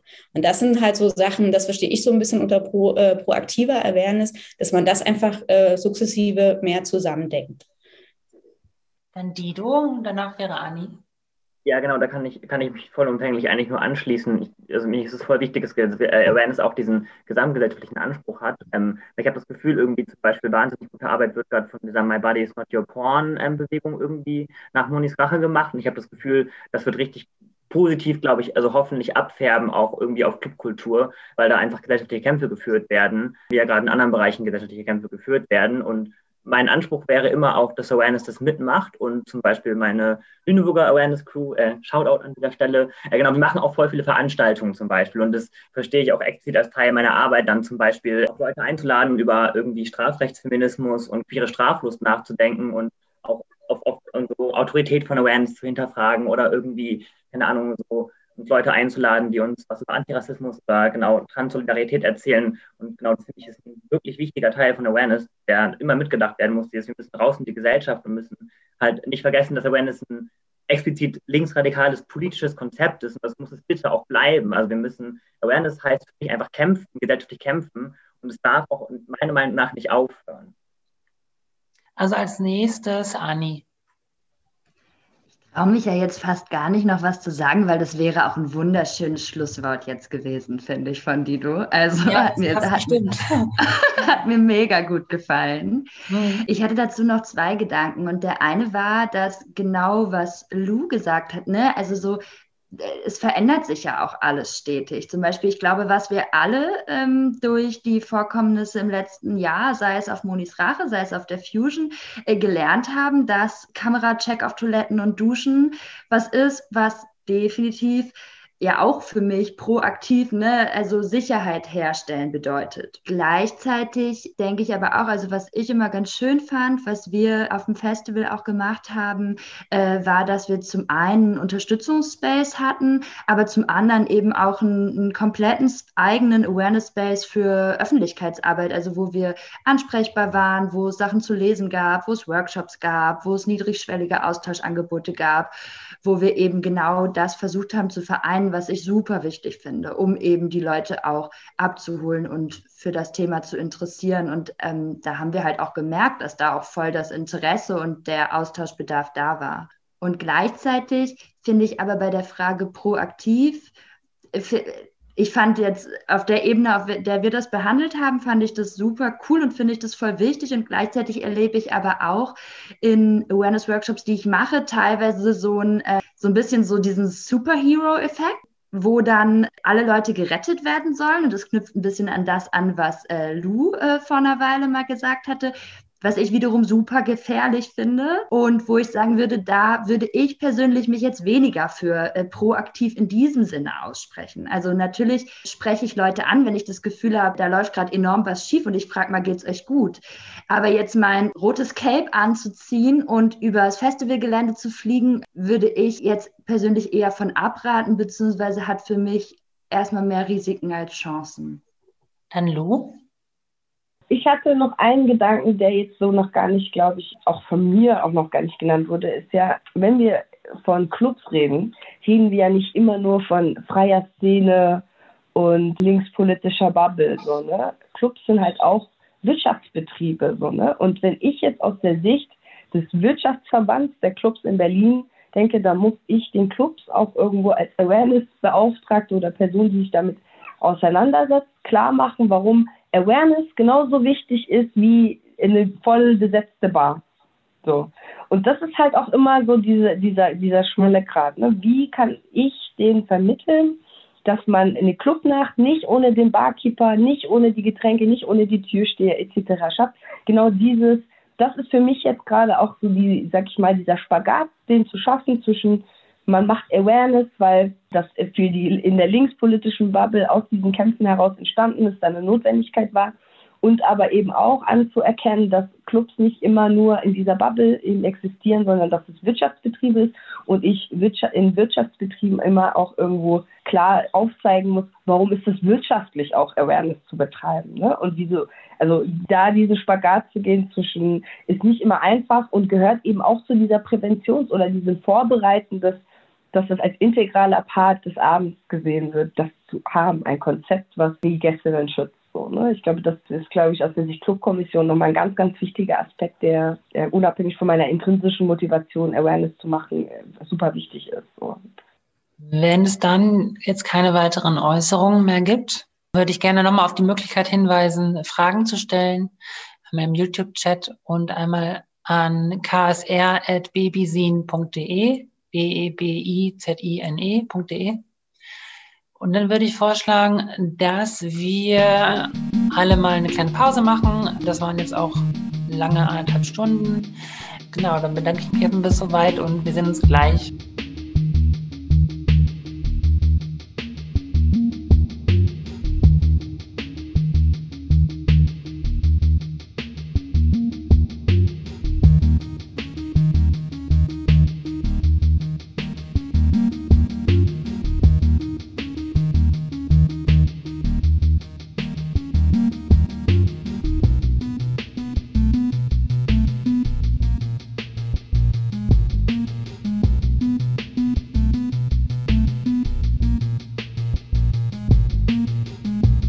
Wir zur Fragerunde. Wir haben, ähm, wir müssen die Fragen leider vormoderieren. Es kommen nur ein paar Fragen durch von den vielen, die gestellt worden sind. Es ist auch relativ diverse Fragen diesmal, also diverser als letzte Woche, würde ich sagen. Deswegen, ich glaube, dass wir vieles jetzt wirklich nicht abdecken können, leider. Eine Frage, die gestellt worden ist, äh, lautet, habt ihr Erfahrung mit Awareness-Teams in sexpositiven Räumen? Ich deute jetzt sexpositive Räume, würde ich jetzt deuten, als ähm, dass damit gemeint ist, ähm, Sachen in Richtung Sexpartys, also Partys, in denen erlaubt oder aktiv dazu ermuntert wird, sozusagen sexuelle Handlungen, dass die dort stattfinden können. So würde ich das jetzt verstehen. Ich hoffe, dass ich der Person äh, jetzt nichts also dass das keine falsche Interpretation ist, aber genau, das ist meine Interpretation. Hat jemand von euch sowas oder wisst ihr was darüber? Habt ihr schon mal mit jemand geredet, eine Person, die sowas macht? Lu nickt.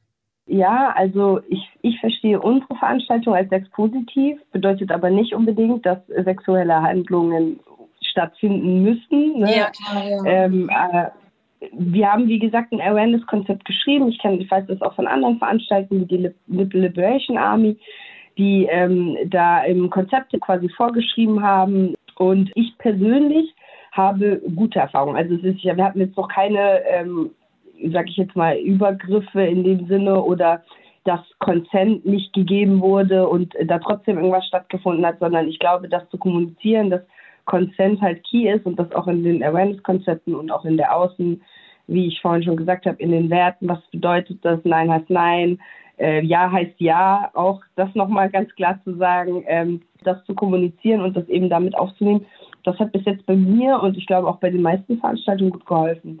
Ich kann jetzt nicht für äh, quasi eine Fetischparty sprechen, da habe ich selber jetzt nicht die konkreten Erfahrungen. Vielleicht kann da jemand anders noch was zutun. Weiß jemand von euch? Ah ja, du, Anita, super. Fetischpartys selber noch nicht, aber tatsächlich ähm, haben wir auch mal ähm, eine Veranstaltungsreihe zu ähm, sexpositiven Partys im Frauen-Lesben-Bereich auch in der Awareness betreut. Und da ist es halt so, dass es schon finde auch noch viel, viel mehr als sonst auch bei so, sagen wir mal, Partys, die so ähm, wenn wir mal den allgemeineren Mainstream ansprechen, man schon sehr viel im Vorfeld auch nochmal, äh, wo ich auch den Eindruck habe, dass da auch Veranstalter auch sehr viel im Vorfeld auch äh, da ein Interesse haben, einerseits äh, gemeinsame Vereinbarungen zu treffen und zwar wirklich so von Bar bis Tür hinweg. Und dass aber da auch eben nochmal sehr wichtig ist, auch auf die Codes halt auch zu achten. Ne? Und da auch nochmal ähm, einfach wichtig ist, dass da Awareness Konzepte und die Umsetzung davon halt sich einfach wirklich von Party zu Party auch unterscheiden. Und ich aber da auch Veranstalter ins, ähm, als sehr aware und wirklich auch sehr mitwissend und mitgehend und motiviert ähm, empfunden habe. Und es auch tatsächlich so ist, da wird selten von Besucherinnen das sozusagen angesprochen, hier macht mal Awareness, sondern das denken die meisten Veranstaltungen, die oder Veranstalter, die ich kenne, dann auch eigentlich mit. Mhm. Ja, kann ich mir gut vorstellen.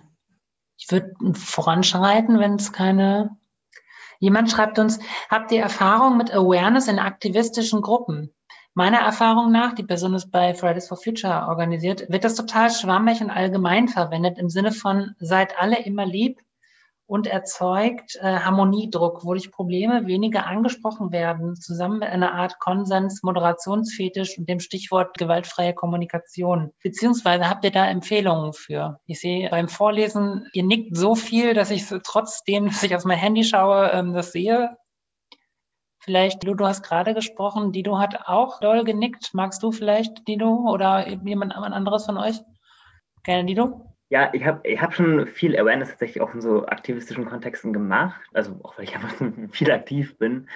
Ja, irgendwie, also kommt mir alles sehr bekannt vor tatsächlich. Ich halte nicht so viel von so, also ich finde Harmoniebedürfnis voll legitim, ich habe das auch sehr oft. Genau, aber gerade wenn das in so gewaltfreie Kommunikationsvorgehensgeschichten ausartet, ist es oft irgendwie nicht produktiv, glaube ich, so, um tatsächlich einfach Diskriminierung und Gewalt anzusprechen.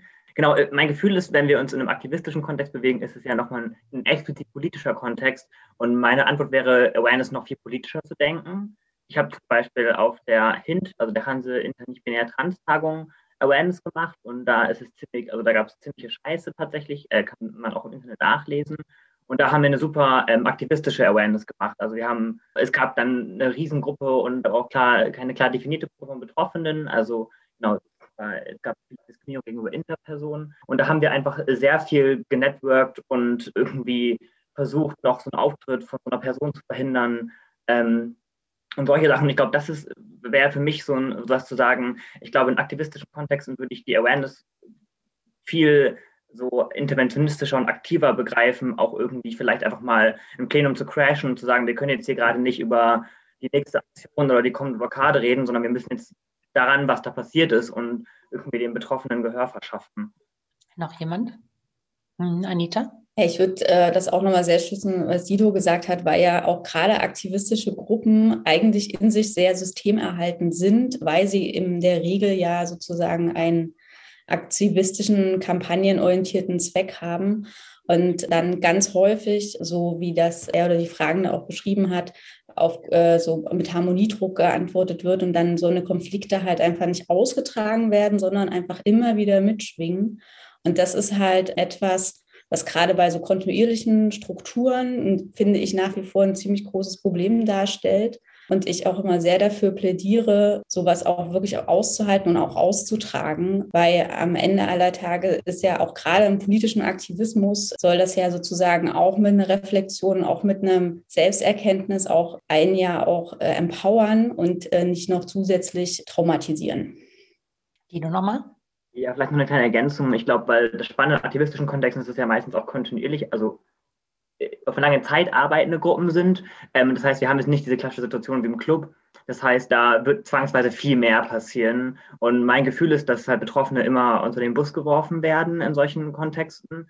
Und deswegen glaube ich, kann, könnte ich mir auch zum Beispiel vorstellen, dass eine Awareness-Gruppe einfach dann je nach eigenen Kapazitäten, und das ist wichtig, voll krass auf die eigenen Kapazitäten zu schauen, einfach auch zu so einer Art Unterstützungsgruppe wird oder einfach erstmal dafür da ist, solidarisch mit der Betroffenen oder mit den betroffenen Personen zu sein und den Rücken zu stärken, weil ich glaube, so das, was ich kenne, ist halt, es passiert Scheiße und die Personen gehen irgendwann aus den aktivistischen Kontexten raus, weil sie es einfach nicht mehr aushalten. Und das könnte vielleicht auch eine Antwort sein, zu sagen, das Awareness-Team oder die Leute, die Awareness machen, sind dann dafür da, erstmal zu gucken, dass die betroffene Person weiter da bleibt und halt Stress zu machen, dass äh, wenn irgendwer gehen muss, eher dann die Leute gehen müssen, die Scheiße gebaut haben. Okay. Ich glaube, das schließt ganz gut über in die nächste Frage, die ähm, wir ausgewählt haben. Und zwar jemand schreibt uns, was, wenn die Szene so klein ist, Beispiel sind Kleinstaat oder Dorfantifa, dass keine externe Awareness möglich ist, es immer auch persönliche Verstrickungen gibt. Stichpunkt Verlustangst und Ausschlüsse also auch ein Thema, das mir auch persönlich am, am, am Herzen liegt. Ich bin ähm, Neu-Berliner und jetzt im großen Berlin, aber ähm, genau, habe viele Erfahrungen eher provinziellen Rahmen äh, gesammelt und das finde ich total eine total spannende spannende Frage, auch äh, wenn man so über Ungleichheit redet, über Ungleichheitsstrukturen dann ist ne? Stadt-Land-Ungleichheit auch was, was vielleicht selten fällt, glaube ich, in vielen Kontexten, die wir diskutieren. Mag jemand, weiß jemand was dazu? Hm, Anni? Ja, ich kann ja mal so einen Aufschlag machen. Also ich denke, dass, ähm, also was da mir halt direkt in den Kopf kommt, was ich glaube, was gerade in Großstädten, was allgemein häufig vernachlässigt wird und gerade in Großstädten vielleicht aber auch besser ähm, vernachlässigt werden kann, ist so transformative Arbeit. Ne? Also, dass es nicht damit aufhört, dass wir eine Veranstaltung haben und eine Person, die sich daneben benimmt, halt rausschmeißen, was ja durchaus ein legitimes Mittel ist. Aber wenn wir eine kleine Szene haben, wenn wir ein kleiner Ort sind, wenn wir trotzdem weiter miteinander irgendwie leben müssen und irgendwo ja auch wollen, eventuell äh, spielt das ja nochmal viel mehr eine Rolle, ähm, welche Alternativen zu Ausschluss, welche Form von Wiedergutmachung, ganz schwieriges Wort, ne? aber so von Heilung und Veränderung gibt es denn? Ich glaube, dass das da nochmal eine viel größere Rolle spielt. Und ähm, das äh, passt vielleicht auch noch ein bisschen zu dem Gedanken, den ich gerade hatte, zu, zur vorherigen Frage. Mich hat das amüsiert, ähm, dieses äh, Awareness. Und dann denken immer alle, dass wir halt alle nett zueinander sein sollen. Und das ähm, ist ja, also das geht ja, also es passiert ja, glaube ich, voll häufig, dass Leute das denken. Und gleichzeitig finde ich, das ist so ganz, ja, ist, ist, ist so eine verquere Sicht auch auf Diskriminierung. Also, weil ich also es kommt natürlich auch darauf an, über welche Qualitäten sprechen wir da gerade. Ne? Aber auch wenn ich was nicht weiß und versehentlich was Diskriminierendes sage, dann ist das scheiße und dann ist es verletzend. Das heißt aber auch nicht, dass ich nicht, nicht, nicht nett bin. Also ich finde diese Kategorie nett da drin einfach irgendwie ähm, so fehl am Platz. Und, und so, also verschleiert vielleicht auch, worum es eigentlich geht. Das ist irgendwie auch so ein weibliches Stereotyp, ne? Dino möchte nochmal. Ja, genau, dann natürlich, also es gibt ja auch so Konzepte wie Transformative Justice, also transformative Gerechtigkeit, Community Accountability, also gemeinsame Verantwortungsübernahme und Restorative Justice, also restaurative Gerechtigkeit. Äh, kann man googeln, gibt es richtig viele gute Materialien zu, ähm, zum Beispiel von Insight zum ähm, BIPOC, Flinter-Kollektiv, also ein Kollektiv von Schwarzindigenen und äh, Off-Color Frauen, Lesben, Internichtbinären und Transpersonen aus den USA. Ähm, kann ich sehr empfehlen. Genau, aber gerade im Kontext dieser Veranstaltungsreihe äh, muss ich auch nochmal dazu sagen, Grundlage dafür ist äh, eine Verantwortungsübernahme und Kooperationsbereitschaft von auslösenden Personen. Und wenn die nicht da ist, dann funktionieren diese Konzepte halt auch einfach. Ja, über das Funktionieren und Nicht-Funktionieren von solchen Konzepten haben wir ja auch letzte Woche ähm, viel diskutiert. Weiteres zum, zur Kleinstadt, zur Provinz, zu den Verstrickungen. Ja, Lu? Ich habe jetzt gerade nochmal darüber nachdenken müssen, auch wegen der vorherigen Frage, dass wenn man in dem kleinen Kontext und in der kleinen Szene ist, dass die Probleme in Anführungszeichen oder die Situationen, die auf einer Veranstaltung entstehen, meist auch im Alltag schon da sind. Also wenn ich jeden Tag Mikroaggression erfahre, dann wird das auf der Party auch passieren, ne? zum Beispiel. Oder wenn, wenn da ein bestimmtes Bild von Frau oder ein bestimmtes Bild von in Anführungszeichen normal ist, ne? Und ich, ich, keine Ahnung, ich dann auf diese Party komme und ich die eine Person bin, die anders ist, in Anführungszeichen, und deswegen irgendwie Gewalt erfahre, dann wird mich, begleitet mich quasi der Alltag in die Nacht. Das wird, also da in dem Sinne einfach auch nochmal, dass, glaube ich, alle, in Anführungszeichen alle, ähm, quasi das mittragen müssen. Und dann da nochmal wichtig ist, glaube ich, dieses, was wir vorhin auch schon hatten, Werte und was wollen wir mit dieser Veranstaltung erreichen, wen wollen wir damit erreichen, äh, wer soll sich hier sicher fühlen und so weiter. Und da auch nochmal so, da, weil da auch Verlustangst irgendwie eine Rolle gespielt hat in dieser Frage, ne? da auch eben über diesen lernenden Raum, den wir ganz zu Beginn nochmal angesprochen hatten, ne? dass ab wo, ab wo cancel ich, also nicht nur rauswerfen, sondern cancel ich Personen und wo schaffe ich außerhalb der Veranstaltung vielleicht auch Räume und Ansatzpunkte, wo Menschen langfristig quasi lernen, weil ich glaube auch nicht, dass das quasi über Nacht passieren wird. So, ne? Also es ist eher selten, dass das passiert, dass jemand etwas falsch gemacht hat und am nächsten Morgen aufwacht und denkt, ja, hab's jetzt voll verstanden, so, ne? Also genau, das war noch, dass ich glaube, dass das einfach eine Reflexion ist, die von der Erfahrung, die Leute in, diesem, in dieser kleinen Stadt oder in diesem Dorf oder wo auch immer in dieser kleinen Szene sowieso schon machen. Mhm. Gut. Dann würde ich eine Frage noch stellen, die schließt tatsächlich auch so ein bisschen an das an, was wir letzte Woche diskutiert haben. Wir haben ja diskutiert über die Frage von Umgang mit ähm, Gewaltvorfällen, die passiert sind im Spannungsfeld zum Rechtsstaat. Und zwar äh, fragt eine Person danach, wie geht eurer Erfahrung nach, gehen, geht ihr oder gehen andere Awareness-Gruppen, äh, Personen damit um, mit der Frage danach, wenn es Gewaltvorfälle gibt oder auch, muss ja nicht physische Gewalt oder ähm, sexualisierte Gewalt sein, wenn es Vorfälle gibt, die im Bereich des Strafbaren passieren, dann gibt es ja natürlich die Frage, bei einigen Dingen wird das mehr im Raum stehen als bei anderen äh, Dingen. Ne? Eine Beleidigung wird im Partykontext wahrscheinlich häufig geschluckt werden. Ähm, wird es im Raum stehen die Frage nach strafrechtlichen Wegen, die Betroffene gehen können? Ist das was, was ihr diskutiert? Kennt ihr diese Frage in Awareness-Konzepten, in Awareness-Kontexten, meine ich? Und beratet ihr Betroffene in Bezug auf die Möglichkeit von Straftaten und von, von Strafverfolgung? Ich sehe, Anni nickt, aber ähm, genau, ja, magst du gerne? Also mich würde da äh, Didos und Anitas Perspektive voll interessieren, einfach noch mal mehr aus der praktischen Arbeit wirklich auf den Veranstaltungen, weil da kann ich eben nur bedingt was zu sagen. Äh, was ich aber super wichtig finde, ist einfach informiert sein in dem Moment, was wir halt auch in unseren Workshops immer machen, weil wir ganz häufig erleben, gerade vielleicht auch im Rahmen dieses Beschützersyndroms, was dann manchmal so ein bisschen aufkommt, ne, dass äh, gerade wenn es um schwere oder schwerere sexualisierte Gewalt geht, also da, da, müssen wir jetzt auf jeden Fall sofort die Polizei rufen und dass ich da einfach super wichtig finde, informiert zu sein und zu wissen, ich finde, das ist erstmal eine legitime Entscheidung, die Betroffene treffen können und die sie treffen müssen, die aber auch informiert getroffen werden muss. Also weil gerade wenn es um Offizialsdelikte geht, also ähm, Vergehen oder ähm, Verbrechen, die dann von Staatswegen verfolgt werden. Das heißt, ich, also ich stelle eine Anzeige und kann die, kann die nicht zurückziehen, weil der Staat, also die Staatsanwaltschaft zwangsläufig das weiter verfolgen wird. Das ist natürlich eine super, also ist eine ähm, Entscheidung, die langfristige Konsequenzen hat die häufig nicht besonders erfolgsversprechend ist, die strafrechtliche Verfolgung, und die häufig ganz retraumatisierend auch für Betroffene sein kann.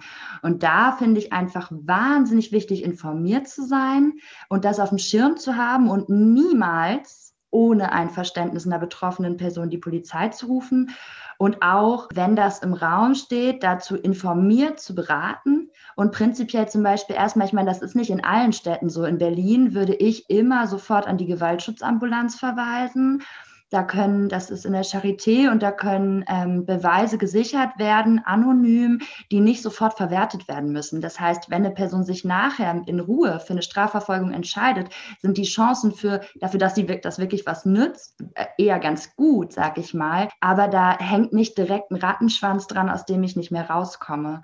Und das finde ich auf jeden Fall absolutes Basic-Wissen, äh, was bei jedem Awareness-Team da sein muss weil sonst Handlungen passieren können, die absolut ja unberechenbare Folgen haben. Mhm. Ja, voll, voll gut, dass du das gerade ähm, gerade auch erwähnst mit dem, mit dem Tipp, mit der Ambulanz. Das ist ja auch bei der Frage von, was gilt juristisch als sexuelle Belästigung, ähm, das ist ja total konfus. Ne? Und das hat sich in den letzten Jahren ja gewandelt, sowohl ähm, was die Rechtstexte angeht, als auch was die Rechtsprechung angeht, die Praxis angeht. Wo wir da in der Praxis genau sind, ist mein, mein Eindruck, dass es gerade noch mal unklarer ist wo da jetzt genau äh, sozusagen, wo wir da, wie wir das definieren können, was da in den Bereich des Strafbaren fällt und was nicht das gehört da vielleicht auch dazu, ne? das, das klar zu haben, dass, glaube ich, genau, dass, dass das Wissen darum, dass viele Formen von sexueller Belästigung in Deutschland natürlich auch immer noch nicht strafbar sind und ähm, das zurückschlagen kann, ne? wenn man dann die Polizei ruft. Gibt es Fälle auf jeden Fall, wo Leute am Ende eine Gegenanzeige, ähm, falscher Verdächtigung oder sowas ähm, haben. Ne? Noch jemand zu der Frage? Ja, ich würde Dido mal dran nehmen und dann habe ich Anni dich der Liste. Aus meiner Praxis, ich habe, ich mache jetzt, glaube ich, sieben Jahre oder so oder acht, sechs, irgendwie sowas, Awareness. Ich habe noch niemals die Cops gerufen und ich war, also ich war auch noch nie in einem Fall, glaube ich, involviert, weiß ich nicht genau. Aber es würde sagen, es passiert relativ selten, ist meine Erfahrung tatsächlich, also in so klassischen Awareness-Kontexten.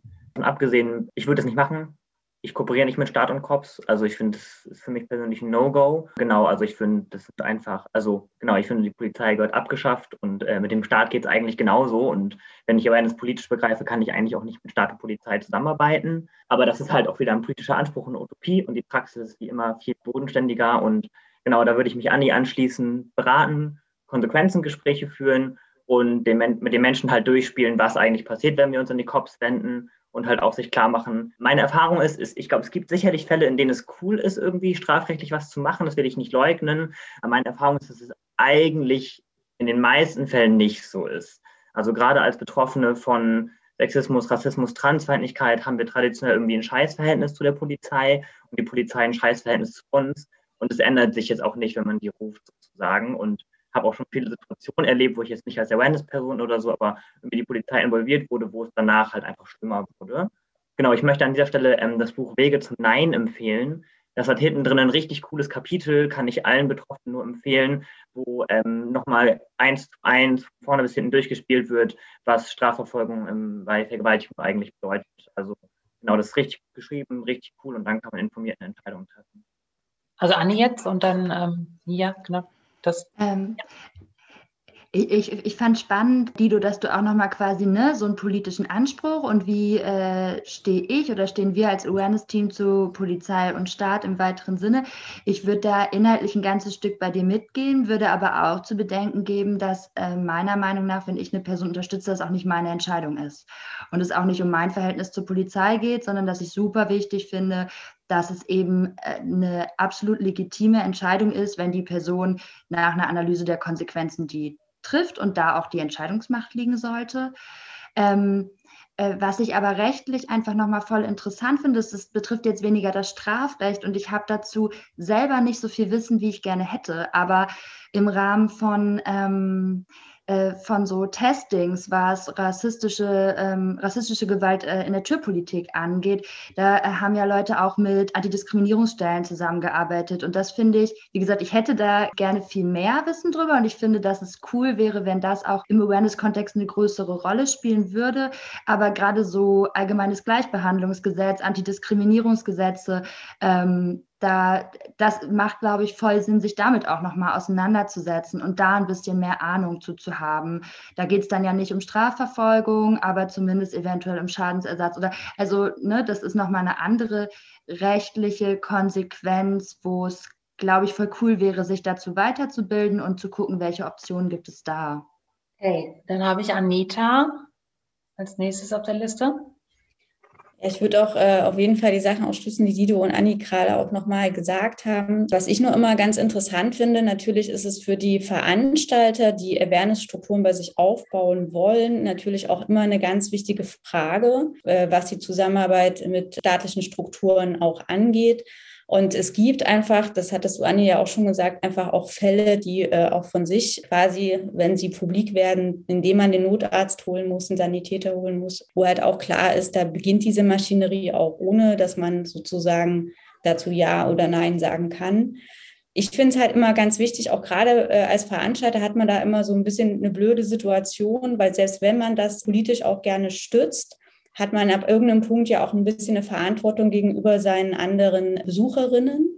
Und ich mache das immer so an dieser Frage fest, wenn es wirklich äh, auch so massive tätige Übergriffe gegeben hat und dann halt klar ist, dass die, äh, dass die Polizei nicht gerufen werden soll oder dass äh, dem Übergriffigen nichts passieren soll, also dass es da keine Konsequenzen gibt, dass da auch ganz viele Veranstalter sagen, dann können sie irgendwann diesem Konzept auch der betroffenen Zentrierung auch nicht mehr so richtig folgen. Also da ist ja auch immer so ein Spannungsfeld, das gebe ich einfach nur noch mal zu bedenken, gerade wenn man so erwähnende Strukturberatung macht, ist es immer ein Riesenpunkt, auch für Veranstalter zu sagen, sie haben auch eine Verantwortung, dass das Awareness-Konzept damit auch nicht endet, sagen wir es mal so.